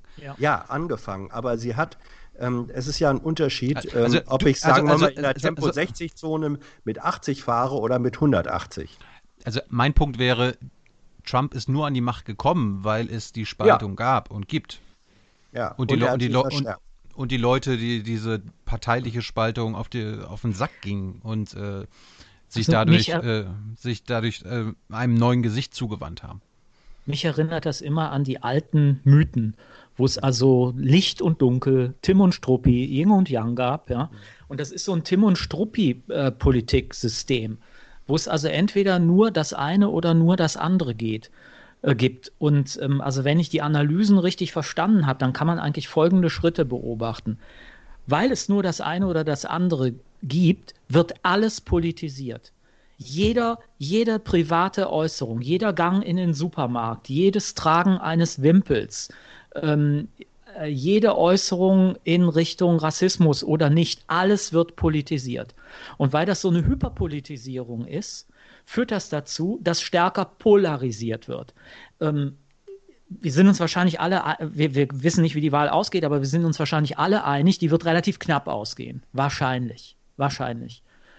Ähm, in den letzten, bei den letzten Wahlen war es ja immer so. Ich meine, Al Gore hätte ja, hat ja von absoluten Stimmen her gewonnen damals. Ja. Hat nur verzichtet darauf zu klagen was jemand wie, wie äh, Trump natürlich machen würde und jetzt mit den obersten Richtern entsprechend äh, besetzt, äh, hat er gute Chancen, damit durchzukommen. Übrigens, äh, übrigens, drei dieser Richter, die Trump eingesetzt hat, waren in dem Team von George W. Bush bei der äh, gerichtlichen Auseinandersetzung von 2000. Barrett, ja. Kavanaugh und äh, wie heißt der? Roberts, aber der wurde von Bush, glaube ich, eingesetzt. Und mhm ganz kurz noch zu Ende. Also diese, diese Polarisierung führt dazu, dass du natürlich alles diesen beiden Identitäten unterordnest, was natürlich völlig gaga ist. Also entweder du bist Republikaner mhm. oder ähm, du bist Demokrat. Und welchen Hund du hast, welche Waffen du besitzt, welche Bücher du liest, in welche Uni du gehst, Uni spielt eine große Rolle, welche Musik du hörst, ob du Country-Musik hörst oder nicht, entscheidet sich daran, ob du Republikaner oder Demokrat bist. Was für ein Wahnsinn, dass du ausgerechnet in einem Land, was ja versucht, Ethnien zu differenzieren, da geht ja der ganze, äh, da geht ja der ganze Diskurs hin, gleichzeitig so eine Übervereinfachung hast durch diese beiden Tim und Struppi-Parteien. Ich finde das sehr schön, dass du das ansprichst. Es ist vor ein, zwei Jahren das Buch erschienen, Weiß, von äh, Brett Easton Ellis. Und der beschreibt eine sehr schöne Szene. Ich glaube, er fährt mit dem Taxi und dann unterhält er sich mit dem Taxifahrer, welche Musik äh, er dann hört. Und der Taxifahrer ist ähm, jünger als Brett Easton Ellis und der nennt dann Namen, die äh, Brett Easton Ellis gar nicht mehr kennt. Und dann sagt äh, Brett Easton Ellis, was er so aktuell hört und er nennt Country-Musik. Und sofort wird er äh, dann so in ein Licht gerückt, ja, äh, bist du Trump-Anhänger? So, und, und, und da zeigt sich eigentlich sehr schön diese ähm, Politisierung und man merkt es auch in den Hollywood-Komödien, dass es wirklich bis zum ähm, Haustier geht, äh, an dem man ablesen kann, wer was ist, auch welches Vokabular verwendet wird. Und damit meine ich jetzt nicht dieses drastische Vokabular und welches Wort man noch sagen darf, kann oder soll, sondern es geht wirklich dann um einzelne Formulierungen. Ich habe irgendwann äh, gelernt, man sagt äh, nicht mehr it's problematic. Also wer, wer it's problematic sagt, ist ein Snowflake, ist ein Demokrat. Staat. Ähm, ja, und die Republikaner erkennen das sofort. Also ja, also allein das Wort problematic. Und das äh, zieht sich so durch. Und ich glaube, dass das äh, so schnell nicht überwunden werden kann. Ich hätte mir das vorstellen können, dass äh, jemand wie Bernie Sanders oder AOC das machen können, weil sie natürlich auch nicht in dieser Hyperempfindlichkeit auf äh, Begriffe der Republikaner reagieren, sondern dem eher etwas mit Kraft entgegensetzen. Aber ich bin da sehr skeptisch, dass das jetzt ähm, der Fall sein wird. Und ich kann auf jeden Fall jetzt so rückblickend sagend äh, auf Hollywood bilanzieren, das war keine tolle Ära. Also man hätte ja denken können, so ein Präsident, der so viel Protest und Widerstand hervorruft, der führt auch dazu, dass sich Künstler dazu entschließen, große Filme zu schaffen, die jetzt gegen eine solche Regierung oder so eine geistige Strömung im Lande ankämpfen. Aber was da so kam, war doch relativ brav. Die Filme, die unter Obama herauskamen, waren, würde ich sagen, Obama-kritischer als ja. die Filme, die jetzt rauskamen und die angeblich Trump-kritisch sein sollten. Sag mal, hast ich du Borat? An, äh, nee, ja, habe ich gesehen. So ein okay. typischer Fall. Ja, Borat, ja. ja. Äh, ich will an der Stelle einen, äh, einen Fernsehtipp äh, geben. Es lief gestern Abend nochmal äh, auf Phoenix, äh, ist äh, in der Mediathek der ARD zu sehen. Eine zweiteilige Doku hat den relativ schwachsinnigen Titel auf Deutsch Mission Wahrheit. Ähm, ist eine Übernahme und Zusammenfassung ähm, einer US-amerikanischen Dokumentation. Da heißt sie The Fourth Estate. Ähm, ein, eine Regisseurin hat ein Jahr lang, ein Jahr lang die Redaktion der äh, New York Times in Washington und in New York mit der Kamera permanent begleitet in ihrer Auseinandersetzung äh, mit Trump. Ähm, da sind unglaubliche ähm, Aufnahmen äh, und Töne entstanden, sozusagen aus dem Maschinenraum, mhm. Äh, sowohl der Kämpfer im Weißen Haus, ähm, als auch der journalistischen äh, Kämpfer. Es ist ähm, keine, es ist keine, wie soll man sagen, Glorifizierung äh, der äh, Times, Gott sei Dank, aber es ist eine extrem intensive Nahaufnahme ähm, der journalistischen Auseinandersetzung und der Art und Weise, wie Trump sozusagen Journalismus, die vierte Gewalt, wenn man diesen Begriff nochmal nimmt, äh, systematisch äh, aushebelt. Da sind ähm, auch äh, äh, Interviewteile drin, ähm, äh, die man sonst nie gesehen hat. Zum Beispiel Steve Bannon, äh, der ist zufällig mit einem dieser äh, New York Times Reporter seit ewigen Zeiten bekannt. Und dann war der einverstanden, dass die einfach so ein Gespräch miteinander da filmen. Da hörst du noch mal Sachen von Bannon über Trump und so hast du sonst nirgendwo gesehen. Also ähm, Ende des Werbeblocks. Ich empfehle allen, sich mhm. das äh, anzugucken. Schwachsinniger Titel. Ähm, äh, Mission Wahrheit, aber sehr, wirklich sehr sehenswert, sehr sehenswert. Ich habe bisher nur die Hälfte gesehen, kann ich aber mhm. auch unterstreichen. Guckt euch die an. Gibt es überall in der AD-Mediathek. Ähm, ich glaube ja, wenn die Wahl so durchgeführt werden würde wie vor vier Jahren, dann würde Biden für mich sicher gewinnen, äh, weil ich überzeugt bin, dass allein, wenn nur 10% der Trump-Wähler in den Battleground States, also Ohio, mhm. Michigan, Florida, entweder nicht zur Wahl gehen oder ihm nicht seine Stimme geben, dann verliert er schon. Und ich bin überzeugt, dass 10% derjenigen, die sich vor vier Jahren gedacht haben, ach komm, bevor ich jetzt wieder Clinton wähle, will ich mal hier äh, Trump, dass die gemerkt haben, dass ihr Leben nicht besser wurde, dass die Reichen immer reicher wurde und das, wo, warum sie ihn gewählt haben, ne, Drain the Swamp und alles Mögliche, genau das Gegenteil ausgelöst hat. Was mir aber Sorgen macht, ist die, äh, und das ist nicht nur das Gerrymandering, was äh, Gerd und Hans ja schon angesprochen haben, sondern auch, äh, dass die Wahlstimmen, also die, die abgegebenen Stimmen mhm. illegitimiert werden von der Republikanischen Partei. Das versuchen sie gerade in jedem einzelnen Bundesstaat, wo sie es machen können. Mhm. Und das fängt unter anderem damit an, dass sie versuchen, okay, Briefstimmen, die am Tag der Wahl oder nach, der Tag, nach dem Tag der Wahl eintreffen, werden wir nicht mehr zählen. Und äh, sie versuchen quasi Stimmen zu klauen in dem manche Stimmen gar nicht mehr gezählt werden, obwohl die ja alle äh, dazu äh, gezählt werden würden. Gerade weil ja der Poststempel am Ende entscheidend ist. Wenn du das am Tag der Wahl abschickst vor 18 Uhr, dann kriegst, ja, kriegst du nur du, nur du, du dann den, den Stempel, dass sie das äh, versuchen wegzupushen. Und das ist ja in manchen Staaten sogar schon passiert. Ich glaube, in Wisconsin oder Michigan hat der Supreme Court ja genau das auch schon zugelassen, dass der äh, Bundesstaat das da darf. Und das ist ja dann, der ist ja ein republikanisch geführter. Und es gibt natürlich auch Worst-Case-Szenarien, die ähm, dann heißen, okay, wenn zwei Wochen nach der Wahl oder einen Monat nach der Wahl, Anfang Dezember zum Beispiel, ähm, keine endgültige Stimmen Zählung erfolgen konnte, dann kann der einzelne Staat entscheiden, an wem die Stimmen im Electoral College gehen. Und das kann, und das ist für mich, glaube ich, äh, die einzige republikanische Strategie, die sie noch haben, äh, zu versuchen, dass nicht alle Stimmen gezählt werden, sodass äh, Trump nicht die jeweiligen, nee, oder Biden nicht die jeweiligen Electoral Votes bekommt, sodass dann der einzelne Staat das entscheiden kann. Und wenn wir danach gehen, wird Trump gewinnen weil die Republikaner, äh, wenn es darum geht, welcher Bundesstaat entscheidet, welches Electoral College Stimme äh, bei der Wahl am Ende entscheidend ist, und das ist ja die einzige Wahl. Also am Ende wählen nicht die Menschen am Dienstag, wer der Präsident wird, sondern die Vertreter des Electoral College, den Präsidenten. Und wenn da die Bundesstaaten entscheiden, wen sie entsenden, dann gewinnt Trump.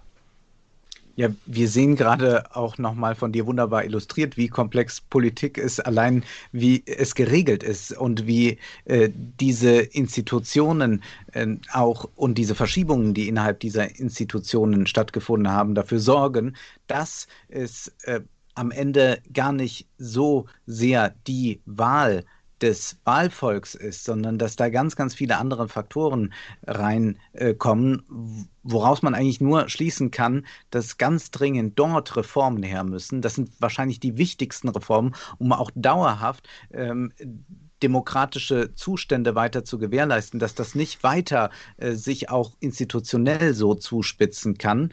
Und auf eine Sache wollte ich noch eingehen, du angesprochen hast, mit dieser Sache, naja, die merken doch jetzt wenigstens 10 Prozent der Trump-Wähler, es ist nicht besser für uns geworden. Ich habe auch oft daran gedacht, wie kann es überhaupt noch sein, dass noch überhaupt Zuspruch da ist. Denn äh, das Einzige, was mal nach oben ging, war hin und wieder mal der Dow Jones, aber sonst auch nichts.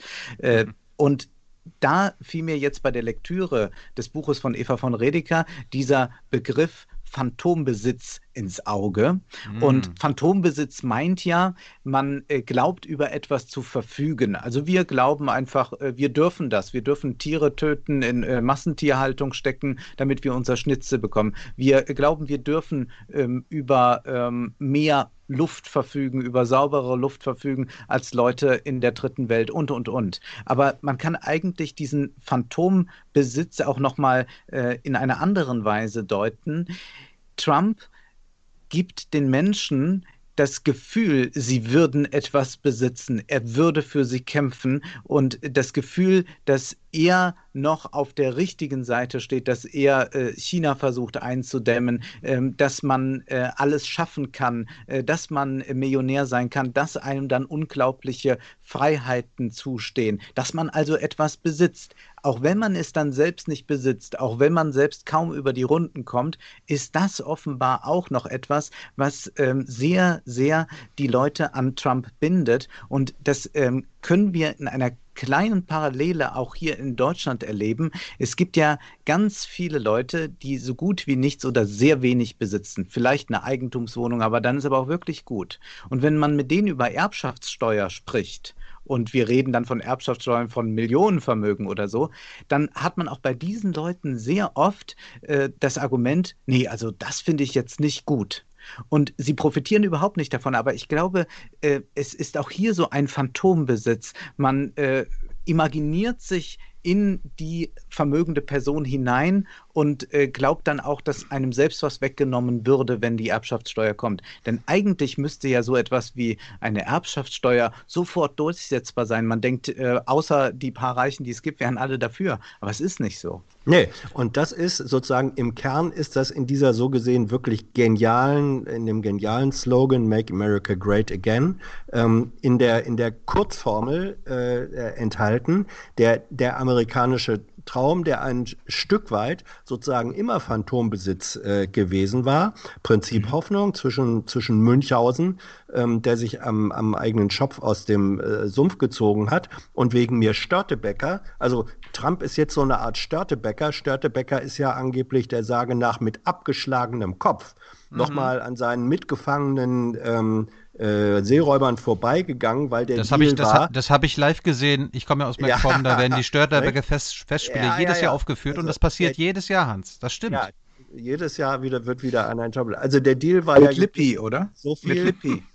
An, an, an so vielen äh, Likedälern, äh, also Seeräubern, wie er mit abgeschlagenem Kopf vorbeigehen kann, die werden freigelassen und so, nicht? Und der kam dann hinterher erst äh, zu, äh, zu Fall, weil ihm dann der Scharfrichter ein Bein gestellt hat und da fiel der Kopf runter. Trump ist, glaube ich, in gewisser Weise so eine Art äh, Störtebäcker, der den abgeschlagenen Kopf dieser amerikanischen ähm, Phantombesitz-Ideologie äh, verkörpert.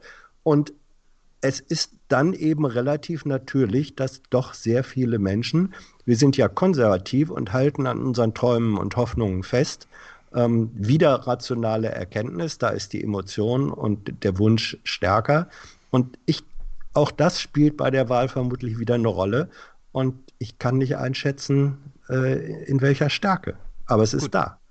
Gut, wir sind da ja fast schon bei Eva von Redeckers revolutionärem Buch. Ähm, ich wollte nur zu USA nochmal anmerken, das ist auch ein Grund, warum der Supreme Court jetzt so wichtig ist und warum äh, die Mehrheiten im Supreme Court jetzt nochmal durch Amy Barrett äh, so gestärkt wurden für die Republikaner, damit die rechtliche Auseinandersetzung für sie safe ist. Also wenn sogar ein republikanischer Richter sagt, ach nee, ich bin da am Ende dann doch der Verfassung treuer als mein Präsidenten, dann hat er immer noch einen in petto. Mhm. Also wenn es zu einer rechtlichen Auseinandersetzung der Wahl kommt, sieht es sehr, sehr gut aus für Trump. Und das ist für mich das Wichtigste, ähm, was nach der Wahl passiert. Also am besten wäre, wenn Biden am Mittwoch oder Donnerstag schon klar ist, dass er uneinholbar vorne ist.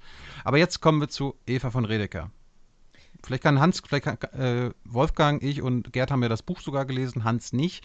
Hans kann ja mal kurz anfangen. Du hast ja das Interview gesehen. Mhm. Wie findest du ihre Ideen verrückt? Äh, was, was, was, hast, was hast du da mitgenommen? Und dann kann vielleicht Gerd mal sagen, was er aus dem Buch mitgenommen hat.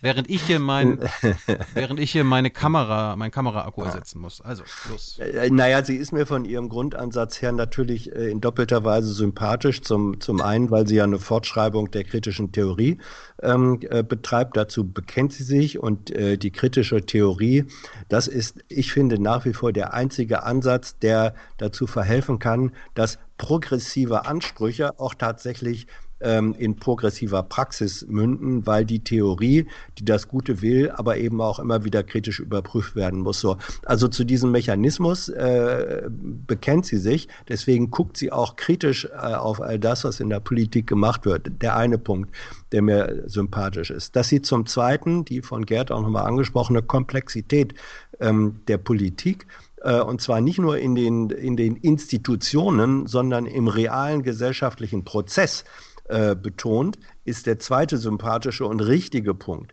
dass sie äh, zum dritten dann die verschiedene Ebenen, ähm, sie hat ja einen stark feministischen ähm, äh, Ansatz. Ich meine, wir sind hier, sitzen hier äh, vier Feministen äh, und chatten miteinander. Ähm, und das ist richtig. Sie verbindet das mit mit Umweltpolitik, ähm, mit Globalisierungskritik. Ihr Ansatz, und das ist der letzte Punkt, der dann auch für mich biografisch äh, wieder noch ein Zusatzpunkt ist, ähm, es ist ja so eine Art Renaissance äh, der, Gras, der Graswurzelrevolution, den sie da in vielfältiger Weise und theoretisch unterfüttert äh, beschreibt. Äh, und das war, äh, ein, das war eine Bewegung, die ähm, in den 70er, 60er, 70er Jahren eine ziemliche gesellschaftliche Dynamik dann eben doch entfaltet hat, die bis heute spürbar ist, äh, selbst wenn man über die verzauselten 68er lacht. Ähm, Elemente dieser, dieser gesellschaftlichen Gestaltung und Veränderung der Verhältnisse von unten her, das steckt da mit drin und das revitalisiert sie. Und das gefällt mir alles zusammen. Gerd. Finde ich eine tolle Beschreibung ich mach mal, ähm, ich mach mal was, ähm, äh, ja, ich weiß nicht, ob das okay ist, aber ich, ich mache das jetzt einfach mal. Ähm, wir haben ja eben über, über ähm, Phantombesitz gesprochen. Ne? Ich lese mhm. einfach mal eine Stelle von, von Eva von Redeker zu dem, zu dem Thema. Ähm, das, ich finde, die zeigt auch ganz gut, wie sie, wie, sie, wie sie agiert. Also für die, die mitlesen wollen, auf Seite 85. Machen wir das wir, mal? Wir, wir schlagen unsere Bücher auf. Ja, das ist scheiße. Ich weiß, das macht man nicht. Das ist uncool. Aber für die, die das Buch eben nicht kennen und also die kriegen, glaube ich, ein bisschen was mit, ja. wie sie ja. allen Staatsbürgerinnen mit Arbeitserlaubnis, das sind auch alle Amerikaner zum Beispiel, über die wir eben ja gesprochen haben, steht nun der bürgerliche Status offen, der volle Selbstbesitz, inklusive individueller Sachherrschaft über die eigene Arbeitskraft. Das ist ja die Ideologie. Ich besitze mich selber. Ich kann mein Leben in die Hand nehmen. Die Gesellschaft, die diese Freiheit zugesteht, hat indessen nicht aufgehört, misstrauisch über die fragliche Disziplin zu wachen. Wo die selbstgerechte Bürgerlichkeit ein Aufweichen der Selbstverwertung erspäht, geht sie zum Angriff über. Jetzt kommt's. Die Arbeitskraft der unteren Schichten muss Phantombesitz der Gesellschaft bleiben und die Institutionen und Mitbürgerinnen rächen sich an allen, die ihre sozialgesetzliche Solidarität in Anspruch nehmen. Faulenzer, Sozialschmarotzer, Arbeit muss sich wieder lohnen. Ich kürze kurz. Kein Wunder, dass der Rest sich fieberhaft bemüht, keinen Zweifel daran aufkommen zu lassen, seiner Eigenverantwortung nachzukommen. Das fiktive Selbsteigentum an der eigenen Arbeitskraft, das sind die Restaurantbesitzer, das sind die Selbstständigen im Kulturbetrieb und so weiter, wird ständig ausgestellt, als Identität demonstriert. Ja, die können doch arbeiten, die, die, die sollen ja sogar arbeiten. Als Phantombesitz an der eigenen Arbeitskraft trägt man die verinnerlichte Herrschaft selbstgerecht zur Schau. Flexibilität, Einsatzbereitschaft, Belastbarkeit, und wenn Zweifel aufkommen, hilft nur eins: Zerstörung. Wer sich kaputt arbeitet, hat bewiesen, über sich selbst zu verfügen. Und darauf läuft das auch mit Blick auf Amerika ähm, raus, mhm. dass diese die Idee, über sich selber zu verfügen, und zwar mithilfe der Knarre und zur Not richtig die Knarre auch gegen mich selber, weil mich bekommt ihr nicht diese Idee von, von Selbstbesitz, die eigentlich das gesamte System kaputt macht, die von Anfang bis Ende krank ist, die beschreibt sie, äh, die beschreibt sie in diesem Buch und das finde ich macht sie, macht sie großartig. Und sagt übrigens, dass ihr so denkt, dass diese Idee des Selbstbesitzes so in euren Köpfen und in euren Herzen ist, hat einfach mit Kapitalismus zu tun. Und das klingt jetzt nach einer blöden Pauschalparole, aber ich glaube, da hat sie recht. Ja, das ist so beeindruckend, wie sie das analytisch herleitet und auch mit Praxis immer wieder zu kombinieren weiß. Aus der eigenen Biografie, sie lebt ja auf einem Hof, kommunenartig und sie kann es aber auch verlebendigen, was sie dort beschreibt, wenn sie auf Extinction Rebellion, auf Fridays for Future, auf Ende Gelände blickt, auf viele andere Bewegungen, die wir hier vielleicht in Deutschland gar nicht so im Blick haben, die hat sie aber im Blick. Und das ist äh, sehr, sehr äh, großartig, dass hier nochmal eine Theorie nicht nur erneuert wird, sondern auch nochmal auf eine neue Ebene gehoben wird und wir zugleich aber auch immer diesen Bezug Bezug zur Lebenswirklichkeit haben. Äh, etwas, was ja, das muss ich ja hier hinzufügen, der Frankfurter Schule nicht immer gelungen ist oder auch nicht immer gelingen wollte. Da ist sie ganz anders.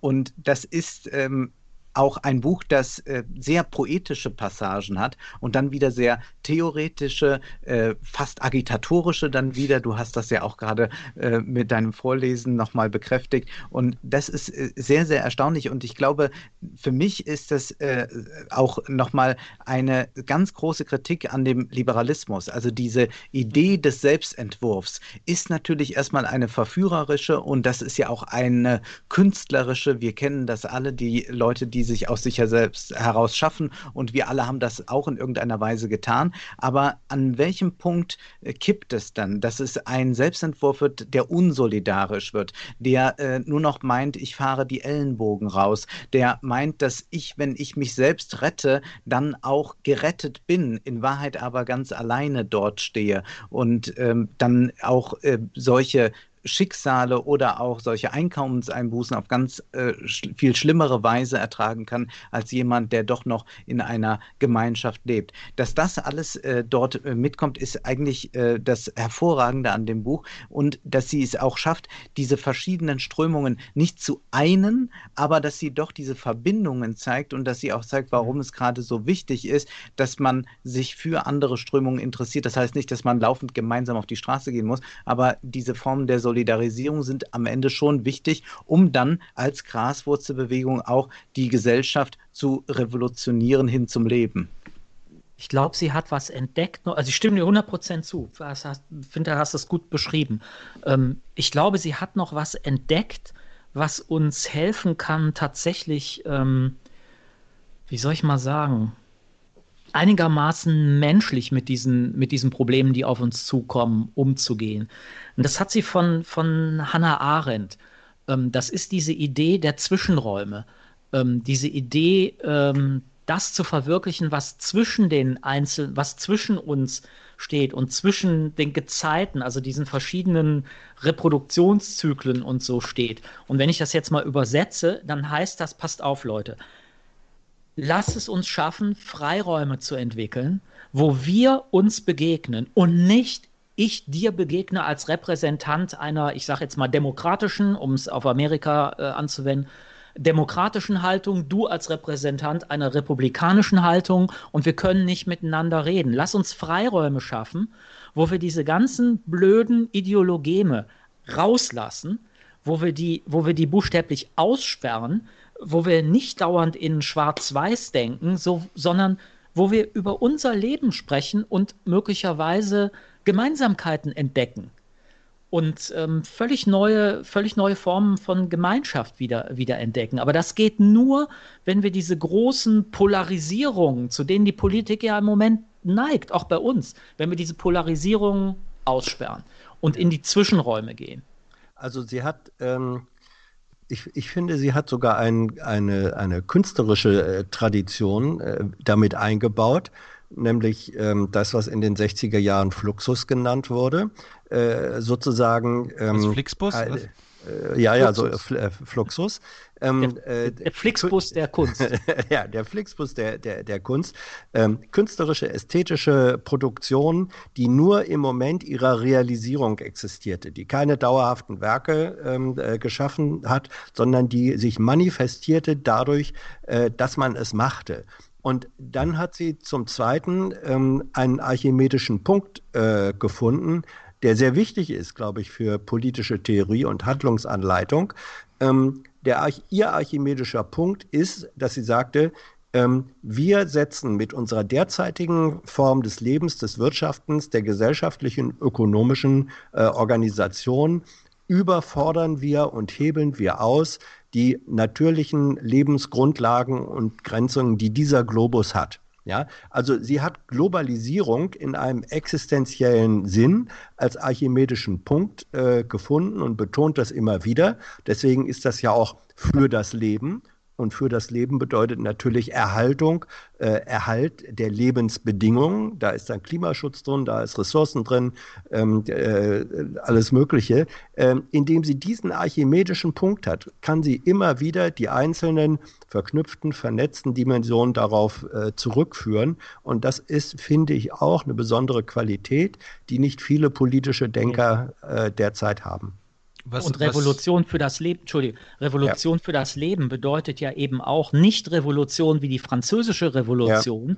wo ich in der Behauptung, etwas Gutes zu tun, massenweise den Leuten die Köpfe abschlage. Genau das ist Revolution für das Leben eben nicht. Mhm. Womit Eva mir zum Beispiel sehr äh, geholfen hat, ist Verstehen, was ich in den letzten Jahren und Monaten auch immer wieder mit meinen anderen Gästen, und das weiß Wolfgang ja am besten auch, äh, also womit ich gehadert habe, äh, was sie auf den Punkt bringt mit der Eigentumsideologie. Ja, und dieser mhm. äh, vermeintlichen Gleichsetzung mit der Ideologie von Freiheit. Also da wird, äh, es wird immer mit, mit Freiheit argumentiert, obwohl es eigentlich jetzt um Eigentum und vielleicht äh, Begrenzung und eine nicht absolutit, eine, ein, ein nicht absolutes Eigentum geht und wie die Anhäufung von Eigentum zulasten der sozialen Schere und zulasten unserer Umwelt äh, vieles, vieles kaputt macht. Und äh, das, das ist ein archimedischer Punkt auch in unserer Gesellschaft, nicht nur in der amerikanischen Gesellschaft, sondern in unserer Gesellschaft. Wenn selbst ein vermeintlich linker, sage ich mal, Mainstream-Ökonom wie Fratscher es absolut ablehnt, dass Eigentum begrenzt wird. Ja, und da, übrigens. Das ich, und das habe ich erst durch Eva so wirklich verstanden, was da für eine Ideologie dahinter steht. Dass klar, Vermögensteuer so ein bisschen abschöpfen und so weiter ist wichtig, aber das Eigentum an sich darf nicht ja. angetastet und auch nicht begrenzt werden. Und das ist, glaube ich, äh, am Ende tödlich für, für unser ganzes System, also auf der Welt, in der wir leben. Und dieser Ansatz, den findest du im deutschen Volksgut. Das Märchen von Hans im Glück ist genau die Schaffung von Freiheit durch Befreiung vom Eigentum. In den einzelnen äh, Etappen. Ja? Äh, der mit der mit der Kuh loszog, dann äh, gegen das Schwein eintauschte, dann ging ich ja äh, nee, erst war der Goldklumpen. Äh, Klumpen, äh, ja. Und nach äh, der Goldklumpen, dann die Kuh, das Schwein, was weiß ich. Nachher war es der Stein, ähm, den schmiss er dann weg und war befreit von jeglichem Eigentum und war dann wirklich frei. Also das ist, ähm, mir fiel das eben ein, als Thilo sagte, was es ihm gebracht hat. Ja, das, das haben die Gebrüder Grimm ähm, aufgeschrieben als, als Volksmärchen. Das hat eine lange Tradition, dieser äh, Gedanke. Äh, er ist nur den meisten von uns ziemlich fern, auch den meisten Linken. Wobei die Brüder Grimm ja quasi, ähm, wie soll ich mal sagen, eine mythologisch-spirituelle äh, Interpretation dessen sind. Also mhm. wenn du dir, wenn die du dir so vorstellst, gesammelt, ja. ja. eben, wenn du dir vorstellst, jetzt keiner, keiner besitzt was, also auch die Gemeinschaft würde nichts besitzen, Allmende, mhm. ähm, dann funktioniert es natürlich nicht. Aber ähm, was. Wir, wir, wir, reden über die Privaten, das Private. Genau. Privatbesitz. Genau. Ja, mhm. ja. Und Thilo, was du, was du gerade eben erklärt hast, ist ja wirklich das beste Beispiel dafür, warum wir mit Google, Amazon und Co. nicht fertig werden. Mhm. Ähm, mit, mit der Besteuerung, weil da wird ja gesagt, ja, wieso? Ähm, das ist das ist privat, das ist nun mal ein Privatunternehmen im Sinne von, da gibt es Aktionäre, äh, die das teilen. Und Privatbesitz ist doch völlig okay. Dass das soziale Gemeinschaften kaputt macht, dass das mit den Serverfarmen die Umwelt kaputt macht, ähm, dass das aus, auf, auf, einer Menge von Ebenen ähm, Einzelhandel kaputt macht und so weiter. Das spielt da überhaupt keine Rolle. Hauptsache es ist okay, du hast dein Eigentum und du hast als Aktionär Anteil daran. Was ja auch extrem undemokratisch ist. Also Demokratien beruhen ja darauf, Dinge zu beschränken, zum Beispiel Macht zu beschränken. Mhm. Also auch die Kanzlerin kann nicht alles durchsetzen, muss auf die Ministerpräsidenten hören und umgekehrt.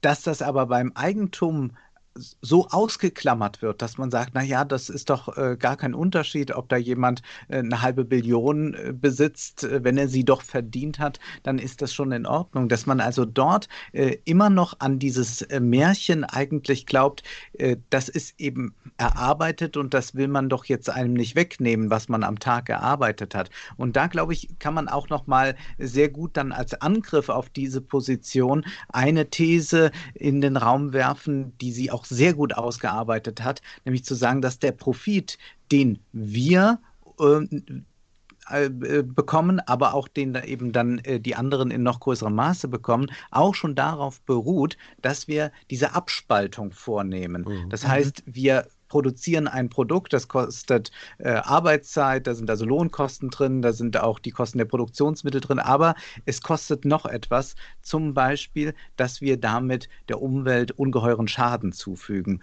Und wenn wir das mit hinzurechnen, dann schmälert sich dieser Profit auf einmal ganz merklich. Und das ist auch eine sehr schöne Überlegung. Das ist nicht sehr orthodox marxistisch, das gibt es hier auch direkt zu, aber das ist so erfrischend, darüber nachzudenken, was das eigentlich dann bedeuten äh, wird, auch eben nochmal auf diese Hierarchie, die ja einfach besteht zwischen ähm, dem Norden und dem Süden. So ist ja doch die Welt sehr stark aufgeteilt, muss man sagen. Und es ist so einfach, es ist so, so nachvollziehbar und verstehbar. Also wenn ich den, wenn ich meinen, und sie hat ja sehr viele Beispiele ähm, aus der Landwirtschaft drin, ne? mhm. wenn ich, wenn ich eben wirklich mein Pferd, meinen Acker, was auch immer, so auslutsche, dass das Pferd dabei stirbt und der Acker dabei kaputt ist, ich mache mir meine eigene Grundlage äh, kaputt. Das ist so, so einfach zu kapieren eigentlich. Also da brauche ich überhaupt nicht, äh, da brauche ich kein großer Theoretiker oder Theoretikerin zu sein, um das zu verstehen. Das kann ich einem dreijährigen Kind erklären.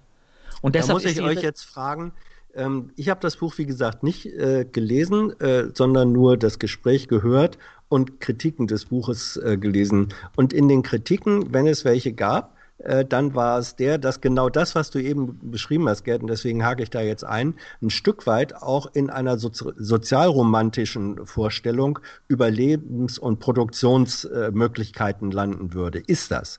Ist das so? Nee, finde ich überhaupt nicht. Ja, naja, also es gibt da schon manche Stellen. Also ja, ich, hast, das ist aber, glaube ich, auch eine Frage des Tons, Welche Seite? den anschlägt. Ich glaube, dieser Ton äh, gefällt nicht jedem. Äh, der gefällt zum Beispiel mir nicht so sehr, weil ich auch nicht so lebenspraktisch bin und äh, nicht in den Stall gehen werde. Aber ähm, das ist, glaube ich, etwas, was man ein bisschen dann ähm, abziehen muss. Also es gibt einmal das äh, theoretische Konstrukt und dann gibt es nochmal diese kleinen utopischen Beschreibungen, wie es sein könnte. Dass da nicht jeder mitgeht, ist, glaube ich, klar, aber zugleich ist dieses Modell extrem offen. Das heißt, ähm, Eva von Redeker will, glaube ich, auch nicht, dass ich auf ihrem Biohof rumspringe. Äh, da würde sie auch lieber sagen, bleib in der Stadt. Ähm, Ja, und, und, äh, ja und das, das finde ich eigentlich sehr, sehr schön. Aber es gibt diesen sozial-romantischen äh, Topos natürlich immer dort, wo ähm, es ans Eigentum auch geht. Also ich glaube, wir sind uns einig, dass eine komplette Kollektivierung äh, unsinnig ist. Und ähm, wir müssen aber auch fragen, wo ist Eigentum jetzt ähm, ein Problem und wo nicht? Also wir sehen im Hintergrund, Gerd hat sehr viele Bücher dort stehen. Ich habe auch viele Bücher hier überall rumstehen. Wir könnten die jetzt kollektivieren und das wäre vielleicht äh, noch sinnvoll, wenn wir jetzt ein äh, Institut aufmachen als Bibliothek und hätten die kollektiviert. Aber es ist jetzt auch nicht allzu schlimm, dass wir uns mit vielen Büchern umgeben. Es schadet erstmal nicht, es nützt den Autoren und Verlagen. Äh, anders wäre es jetzt, wenn wir äh, so viele Autos hätten oder zum Beispiel, wenn jedes Buch eine Wohnung wäre und wir würden eben äh, Mehrwert dadurch generieren, dass andere Leute uns Miete zahlen müssen. Also äh, das ist aber auch eine Kollektivierung, auf die das Buch überhaupt, überhaupt nicht hinausläuft. Wer gerne in der Kommune leben will, der kann das dann tun und sich auch da inspirieren lassen. Ich glaube aber nicht, dass sie uns alle dazu animieren möchte. Das will sie über, das will sie überhaupt nicht. Und ich glaube, was du meinst, hat ein bisschen eben damit zu tun, ähm, dass sie ein tiefes, also weil das einfach auch ihr, ihre, ihre Herkunft ist, ein hm. tiefes Gefühl einfach für, für landwirtschaftliche ähm, ganz, ganz bodennahe äh, äh, Zyklen und, und, und äh, gegeben, Gegebenheiten hat. Und ich komme nochmal auf diese Idee mit, der, mit den Zwischenräumen äh, zurück. Sie behauptet ja nicht, dass sie jetzt die Sozialtheorie oder politikwissenschaftliche Theorie für die gesamte Welt äh, geschrieben hat. Aber was sie sagt ist, und das hat meiner Ansicht nach nichts mit Sozialromantik zu tun. Es ist immer noch möglich, dass wir uns auf eine Art und Weise begegnen können, die menschlich ist und die das hervorbringt, was Menschlichkeit ausmacht. Und das müssen wir üben, das müssen, dafür müssen wir äh, diese, diese Freiräume und Zwischenräume schaffen. Und das macht uns eigentlich als Menschen aus. Und darauf müssen wir uns besinnen. Und wenn man das jetzt für Sozialromantik hält, würde ich sagen, dann hat man echt nichts kapiert vom Leben, aber auch wirklich gar nichts. Und was du, äh, das muss ich jetzt auch noch mal kurz ansprechen mit den Büchern. Ich versuche seit Jahren eine Möglichkeit zu finden, diese Bücher und noch andere, die sich hier befinden, äh, zu kollektivieren. Du findest keine Bibliothek mehr, die diese Bücher überhaupt haben will. Ja, ja. Du, find, du findest keine Möglichkeit mehr, diese Bücher einer Öffentlichkeit zugänglich zu machen. Das ist richtig scheiße. Das andere, das andere, was mich bei Fratscher an Eva erinnert hat, war, wenn ein vermeintlich linker Ökonom sagt, naja, mir ist eigentlich egal, wie viel jemand hat. Es kommt darauf an, Wolfgang, was damit gemacht wird. Und da hat Wolfgang so ein schönes Beispiel in der Analyse gebracht. Ja, das ist ja schön und gut. Angenommen, wir haben so tolle Milliardäre wie Bezos und Frau Klatten und Herrn Gates und so weiter, der, die sich wie auch immer, und das können wir ja an sich, äh, wie, die, wie die Mittel dort äh, fließen und so weiter, aber für, das, für was Gutes einsetzen. Was ist denn mit den Milliardären, die äh, die Gesellschaft schädlich handeln? Ja, wenn wir jetzt einen Corona-Leugner als Milliardär hätten, und wir haben ja auch, äh, da sei an Andreas Kemper und äh, das Interview über Fink, den Milliardär Fink, und wie der seine Milliarden oder seine Millionen an die AfD fließen lässt, was mit Denken wir an Rupert Murdoch. Ja, was, was ist damit, ja? Also einmal die, diese, diese naive Hoffnung von Kapitalisten zu sagen, naja, es kommt nicht darauf an, wie viel jemand hat, sondern was er damit macht. Ja, aber dann, dann sprechen sie nie darüber, was es mit denen ist, die das Falsche aus gesellschaftlicher Sicht machen. Ja, mit der Argumentation könnte man auch sagen, ähm, ist doch gar nicht schlimm, wenn die Amtszeit einer Bundeskanzlerin unbegrenzt ist, solange sie gute Politik macht. Ja, aber was denn, wenn sie keine gute Politik macht und so? Also das, da haben wir eben diese Machtbegrenzung wieder und die brauchen wir an anderen Orten auch. Das spricht ja äh, erstmal für Milliardäre, wenn sie sich für irgendetwas einsetzen, und das sind ja auch keine äh, schlechten Menschen, das macht ja auch äh, ähm, Redeker sehr, sehr klar. Also das ist auch ein Buch gegen die Corona-Leugner. Sie mhm. zeigt nämlich sehr schön, warum wird man eigentlich zu einem Verschwörungstheoretiker, zu einem Corona-Leugner? Es ist der Horror Vakui, also diese, äh, das Wissen, dass man ähm, beherrscht wird, kann das aber auch ganz schwer verorten, bekommt dann irgendwie so einen Horror vor dieser systemischen Gewalt und äh, vor diesem Horror der Lehre flüchtet man sich und adressiert äh, seine äh, Ohnmacht und äh, die Wut, die daraus erwächst, an einzelne Personen. Jetzt gerade sind es Drosten, Merkel, Bill Gates. Es wechselt ja. Ja, es ist eine dialektische Verschmelzung von Allmachts- und Ohnmachtsfantasien. Mhm. Mhm. Wo wir äh, vorhin bei Trump waren, ich habe jetzt auch noch mal eine Stelle äh, auf Seite 60. Äh, da schreibt Eva, Hannah Arendt diagnostizierte schon für das Ende des 19. Jahrhunderts eine heimliche Bewunderung der guten Gesellschaft für die Kriminalität, in der das Bürgertum ihre eigenen Methoden erkennt. Was den größten Scharlatanen die Wählergunst sichert, ist, dass sie offen so handeln, wie man selbst es doch nur eher verschämt mhm. und stümperhaft im Verborgenen tut. Mhm. Alle Mittel einsetzen, sonst wird man schließlich am Ende selbst eliminiert. Da hat der Trump doch recht, das zu tun. Mhm. Würden wir doch auch machen. Wer will denn mhm. eliminiert werden? Mhm. Das meint sie. Ja. Super. Ja, tolle Stelle. Und das ist ja etwas, was auch die Berichterstattung über politische Vorgänge in den USA fundamental geändert hat durch Trump, dass da jemand ist, der das alles mal so ausspricht, dass also nicht so viel im Hinterzimmer stattfindet und wenn es da stattfindet, dann twittert Trump trotzdem noch darüber. Das heißt, ähm, wenn diese Transparenz plötzlich dazu Tage tritt äh, von diesen Machtspielchen, ist das etwas, was natürlich auch das Vertrauen generell in das System schwinden lässt, äh, wenngleich ich jetzt nicht dafür plädieren möchte, dass es äh, besser ist, wenn äh, wir alles im Geheimen halten, weil das auch wiederum eine sehr undemokratische Sache ist. Also wir haben es bei Trump in gewisser Weise mit einem sehr ehrlichen Präsidenten äh, zu tun gehabt, äh, beziehungsweise mit einem ehrlich verlogenen. Das war, das war ja auch meine, das Positive, was ich an der Trump-Präsidentschaft immer äh, fand, das, was ein Präsident in der Öffentlichkeit immer mit einer Maske gesagt hat, ja, also ein, einem mhm. Filter, also das, was quasi andere Seite auch akzeptieren und tolerieren kann, das hat er einfach weggelassen. Er hat quasi knallhart öffentlich amerikanische Interessen formuliert. Und das, was quasi er über die NATO und was die Europäer alle machen, das hat Obama und Bush natürlich auch äh, im Hinterzimmer so gesagt und da wurde Druck ausge, äh, ausgeübt. Nur, dass Trump das jetzt auch in der Öffentlichkeit macht. Und ja, was waren daraus das. folgt, War, hm.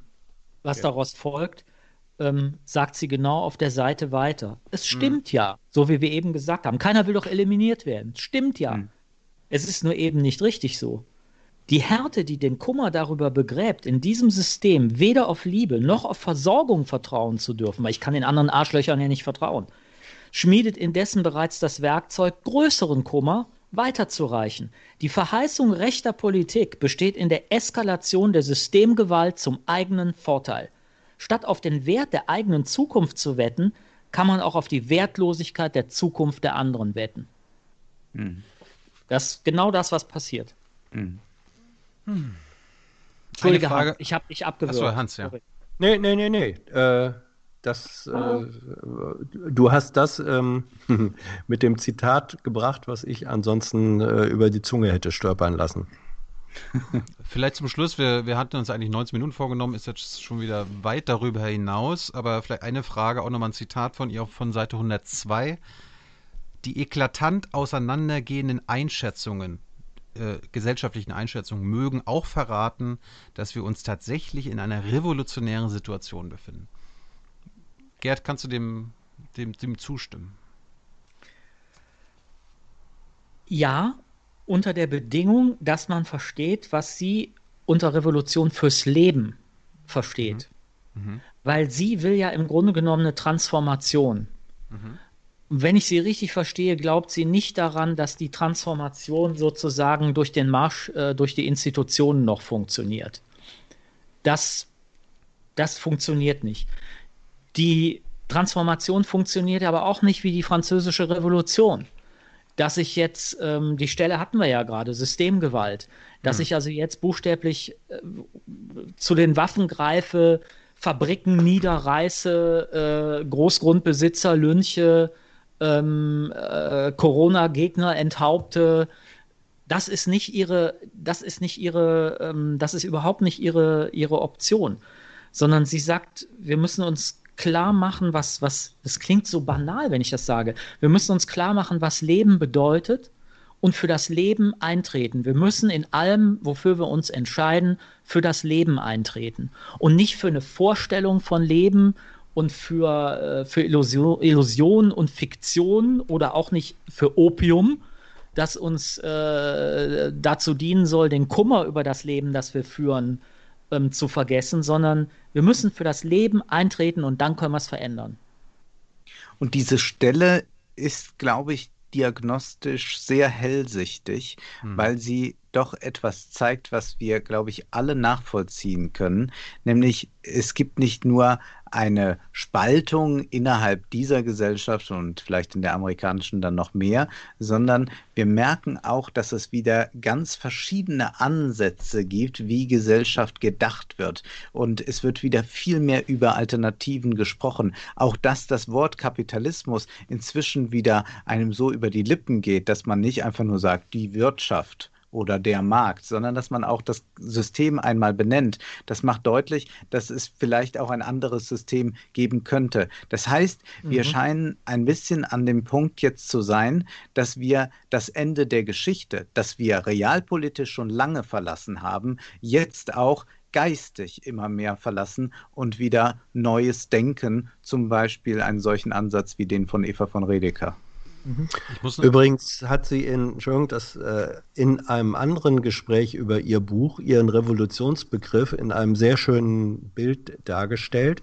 Das war nämlich der Satz, ähm, so wenig Barrikaden wie möglich. Ja. Ähm, traditionell ge- gehören ja Barrikaden schon immer zu den äh, Vorstellungen der Revolutionäre. Und ihre Begründung war, dass sie sagte, Barrikaden sind eigentlich immer ein Schutz gegen die Konterrevolution gewesen. Barrikaden wurden von den Revolutionären errichtet, Ja, um die Konterrevolutionäre, die ihren verlorenen Besitz zurückholen wollten, äh, um die daran zu hindern. Deswegen sagt sie, ähm, eine Revolution, äh, die möglichst wenig Barrikaden braucht, weil sie als Prozess den Konterrevolutionären gar keinen äh, Anhaltspunkt bietet, sozusagen den verlorenen äh, Besitz einheimsen zu wollen, ist eine qualitativ völlig andere Art äh, von Revolution als die, die wir im traditionellen Revolutionsbild haben. Apropos Revolution und revolutionäre Bewegungen, äh, Eva hat auch ganz oft von Ende Gelände und Extinction mhm. Rebellion geschrieben, natürlich auch Fridays for Future. Und ich habe ja auch das Fratscher-Buch gelesen. Und ich, ich, kam leider nicht mehr bei Fratscher, war ja schon über zweieinhalb Stunden lang, auf das Thema Fridays for Future. Weil der, und das war sehr interessant, äh, findet so Fridays for Future total toll. Dass die sagen, oh, bitte, bitte, mach doch mal was, mach doch mal was. Aber er findet Extinction Rebellion und Ende Gelände nicht gut. Was Eva natürlich äh, hervorhebt. Und warum? weil natürlich das Eigentum angetastet wird. Weil äh, Ende Gelände zur RWE geht und dort das Eigentum blockiert, damit nicht weiter produziert werden kann. Fratscher findet das scheiße, Eva findet genau das den richtigen Weg. Genau, da ist jemand, der möchte eigentlich ein paar Inspirationsquellen anzapfen. Mhm. Ja, man braucht nicht immer nur Fossiles, äh, um zu produzieren, sondern hin und wieder muss man auch ein paar Inspirationsquellen nutzen, um sich vielleicht als grünes Unternehmen neu aufzustellen. Und da sind dann Bewegungen natürlich leichter integrierbar, die nicht Grundsätzliches äh, wie das Eigentum da in Frage stellen, wenngleich man sagen muss, dass Fratscher dann auch nur einen gewissen äh, Teil aus Fridays for Future haben möchte. Nicht System Change. Dann nicht sich auch nicht mit der, mit der Basis so auseinandersetzt, wo noch ganz andere Gedanken äh, dort sind. Und das ist aber eben dieser sehr gefährliche Prozess, dass äh, natürlich Institutionen, äh, Mächtige kommen und versuchen, das irgendwie einzuhegen und äh, sagen, naja, dann gehen wir mal alle an den runden Tisch und reden mal darüber. Und das ist etwas, äh, wo man dann doch auch stärker in Opposition gehen muss, wenn man nicht dann bald einfach nur ein weiterer Think Tank sein möchte. Ich wollte noch was zu Hans und jetzt auch äh, zu dir bemerken. Also keine Barrikaden zu, aufzurichten, ist ja der schwerste Weg. Weil du musst mit den Feinden, von denen du weißt, die werden dich, die wollen das zurückhaben. Mhm. Für die bist du, für die bist du ein Feind. Mhm. Ähm, mit denen musst du dich auseinandersetzen. Das ist das, was sie mit den Zwischenräumen äh, meint, was echt eine gefährliche, äh, eine, eine gefährliche äh, Praxis ist. Aber die Alternative ist, und das wollte ich zu dir sagen, Wolfgang, eben nicht, wie die kritische Theorie das nahelegt, dass wir uns alle jetzt schön mit einem Kaffee versehen und ähm, allen möglichen an den äh, grünen Tisch der Vernunft setzen, an dem die Ideen sprießen, ja, und wir können rational und vernünftig alles regeln, sondern nein, wir müssen manchmal in den Wald rein und wir müssen auf das Gelände von RWE. Und Man muss aber sagen, du redest hier über die, die, die äh, äh, Habermasche Frankfurter Schule. Die ja, alte ja, hätte das also nicht das, gemacht. Ja. ja, ja, ja. Also ja. das, was, ähm, was sagen, sagen wir mal so, so, so im 0815 äh, Verständnis ja. ähm, rationaler Diskurs meint. Das, das, mhm. das tut Habermas, ja, das tut Habermas selber auch Unrecht, äh, wenn man das so vereinfacht. Aber völlig klar. Aber das ist ja so Pi mal Daumen, das, was viele Leute meinen. Ja klar, ja. wir diskutieren das rational aus. Und wir hatten das ja schon mal in Gesprächen mit uns, dass eben nach kürzester Zeit die Argumente auf dem Tisch liegen. Und dann kannst du nicht mehr rational argumentieren, weil die Gegenseite hat ein Argument, du selber hast auch ein Argument. Und wer will bitte jetzt entscheiden, welches Argument das bessere ist? Beide Seiten haben Argumente. Äh, es ist nicht so, dass die Gegenseite völlig bescheuert ist und überhaupt keine Argumente hat. Natürlich haben die auch Argumente. Und deshalb hilft der, Ration, der rationale Diskurs, so wie er früher konzipiert wurde, der hilft nicht mehr. Und das fand, das fand ich eben gut, dass sie sagt, die Revolution fürs Leben bedeutet, dahin zu gehen, wo das Leben wieder entstehen kann. Abschlussfrage. Wir hatten ja keine Zuschauerfragen, weil offensichtlich Sorry. keine guten Fragen aus dem Publikum kamen. Äh, Robert ist ja hier oh. unser äh, Chat-Monitor. Aber jetzt, hast du das denn, Publikum, ist man denn enttäuscht? das Publikum be beleidigt. Ist, ist man denn enttäuscht von uns? Haben wir was falsch gemacht? Ja, vielleicht haben sie uns einfach nur aufmerksam verfolgt. Oder sind, oder sind wir einfach keine, haben wir keine Fragen bekommen? Doch, doch, es kamen, okay. aber keine guten. Aber eine, eine zum Schluss. Geht vielleicht, ich fange mal mit Gerd an, Wolfgang und dann Hans. Naiver, flinker Hase fragt, Wer soll denn die Kraft aufbringen zur Revolution? Das geht nur, Ihre Antwort, du musst die Revolution organisieren. Das kannst du nicht alleine, du musst die Zwischenräume schaffen, um dich mit anderen Menschen zu verständigen und nur wenn wir das gemeinsam machen, geht das auch. Und es ist vielleicht eine Möglichkeit, sich auch in einem Gefühl zu treffen, nämlich dem Gefühl, dem sie Ausdruck verleiht auf äh, den letzten Seiten. Da steht nämlich dieser Satz, vieles wird verloren bleiben. Und das mhm. ist etwas, was wir jetzt auch alle wissen, dass wir, selbst wenn wir uns noch so sehr bemühen, nicht zu einem Punkt zurückkommen, äh, an den wir eigentlich zurück sollten. Aber in dieser Melancholie ist auch eine Möglichkeit, einen Zwischenraum aufzutun, mhm wo es beginnen kann. Aber es ist äh, sehr viel Arbeit und das haben im Prinzip alle Revolutionen auch gezeigt, auch die, die ganz glücklos ausgegangen sind, die gescheitert sind oder die sich in äh, schlimmste Richtungen entwickelt haben. Sie waren immer viel Arbeit. Ja, ähm, woher soll die Kraft äh, kommen? Ich glaube, die, äh, also man muss sich davon trennen, dass es der einzelne Revolutionär im klassischen Sinne ist, der 24 Stunden an 365 Tagen für nichts als die Revolution glüht. Äh, so ist es nicht. Also weder Mao noch Lenin noch äh, wer auch immer. Ähm, ich glaube, ein entscheidender Begriff, wie sich Kraft konstituiert als kollektive Potenz, ist der Begriff der Notwendigkeit. Notwendigkeit heißt, es ist, es gibt eine Not, die gewendet, die abgewendet werden muss. Wenn die Verhältnisse, und wir nähern uns dem ja, wenn wir nicht sowieso schon mittendrin sind in vielfacher Form, wenn die existenzielle Not, in dem Fall bei Eva von Redeker, die Not des Planeten, äh, der nicht mehr, ähm, äh, der nicht mehr Existenzgrundlage demnächst für uns sein kann, wenn diese Not so wächst, dann wächst auch die Potenz, das Potenzial, die Kraft, diese Not zu wenden. Und ähm, das ist jetzt so ein bisschen positive Utopie, die ich da habe, aber ich glaube, uh, dass. Von Hans Jessen. Oh, jetzt kommt's. Ja, doch, doch, doch. Ähm, ich, ich glaube, dass die, dass äh, äh, jenseits des Satzes Freiheit sei die Einsicht in die Notwendigkeit, aber, aber auch revolutionäre Kraft in diesem Sinne ist Resultat einer erkannten, zu wendenden Not. Mhm. Ist doch ein schönes Schlusswort. Mhm. Dann bedanke ich mich bei Gerd Skobel, bei Wolfgang M. Schmidt und zum ersten Mal auch Hans Jessen Show in der Skobel-Sendung. Dankeschön dafür. Apropos Hans Jessen Show, freut euch im November auf was Neues. Mehr wird noch nicht verraten. Äh, die neue Politikanalyse kommt bestimmt auch irgendwann im November und Gerd, gehe ich mal von aus, sehen wir dann am 1. Dezember auf diesem Kanal wieder.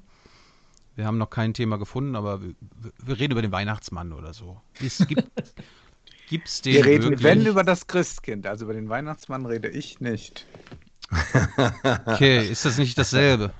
Nein, nee. das erkläre ich dir dann. Gut, für, dann für, für Heiden, für Heiden aus äh, Mecklenburg-Vorpommern vielleicht. Gut, dann freue ich mich auf die Definition des Christkindes und äh, alle, die währenddessen eingeschlafen sind, was sie gemacht haben und auf Anders Inset gewartet haben, YouTube hat es immer noch nicht verarbeitet, aber Tyler hat nebenbei schon neu hochgeladen. Und wenn wir Glück haben, ist es vor Mitternacht online. Ansonsten könnt ihr seit heute Nachmittag schon die Podcast-Version dieses dreistündigen Gespräches hören. Und nochmal Dank an alle Zuschauer. Wir haben insgesamt 22.000 Menschen äh, eingeschaltet gesehen gerade gucken noch zweieinhalbtausend zu. Danke, dass ihr alle dabei wart und denkt daran, Jung Naiv gibt es nur dank eurer Unterstützung. Gibt uns mhm. Geld. Und äh, letzte, Worte, let, letzte Worte von Wolfgang und Hans, bitte. Ich brauche hier nochmal zwei Minuten, weil ich den Abspann runterladen muss. Das habe ich vergessen. Helft mir aus. Das klingt jetzt irgendwie ein bisschen merkwürdig, wenn man in den Lockdown geht und jetzt noch einmal was sagen kann. Ja. Aber äh, die letzten Worte sind natürlich auch etwas, was äh, immer faszinierend, also dass jemand, der die letzten Worte spricht, äh, schon ein bisschen mehr weiß, weil er schon äh, mit dem einen Fuß auf der anderen Seite steht. Das hat dazu geführt, dass der Schriftsteller Ernst Jünger letzte Worte gesammelt hat Mhm. Und es gibt ja dann von Goethe dieses äh, letzte Wort mehr Licht oder noch mhm. schöner Goethes Mutter, ähm, die äh, mitteilen ließ, äh, dass sie leider nicht zu der Kaffee-Verabredung kommen kann, denn sie müsse sterben. Ähm, und Ernst Jünger hat diese äh, letzten Worte alle gesammelt und die gibt es in einem schönen Buch zu lesen. Also wer sich für letzte Worte interessiert und sie sind komisch, sie ziehen einen jetzt nicht runter während des Lockdowns, der kann das nachlesen. Mit dem Goethe glaube ich da eher, dass das so nicht stimmt. Ne? Ja, das ist. Der Goethe ja. ist ja Hesse gewesen. Und was Goethe eigentlich sagen wollte, war, mehr Licht schlecht. Was so viel bedeutet, so. wie man liegt, ja, ja. man liegt hier scheiße, nur hat er schlecht nicht mehr sagen können. Ja. Gut, wir haben hier gut gesessen und danke für diese erhellende Unterhaltung. Jetzt kommt der Abspann mit den Spenderinnen und Spendern aus dem Oktober. Danke dafür und bis zum 1. Dezember.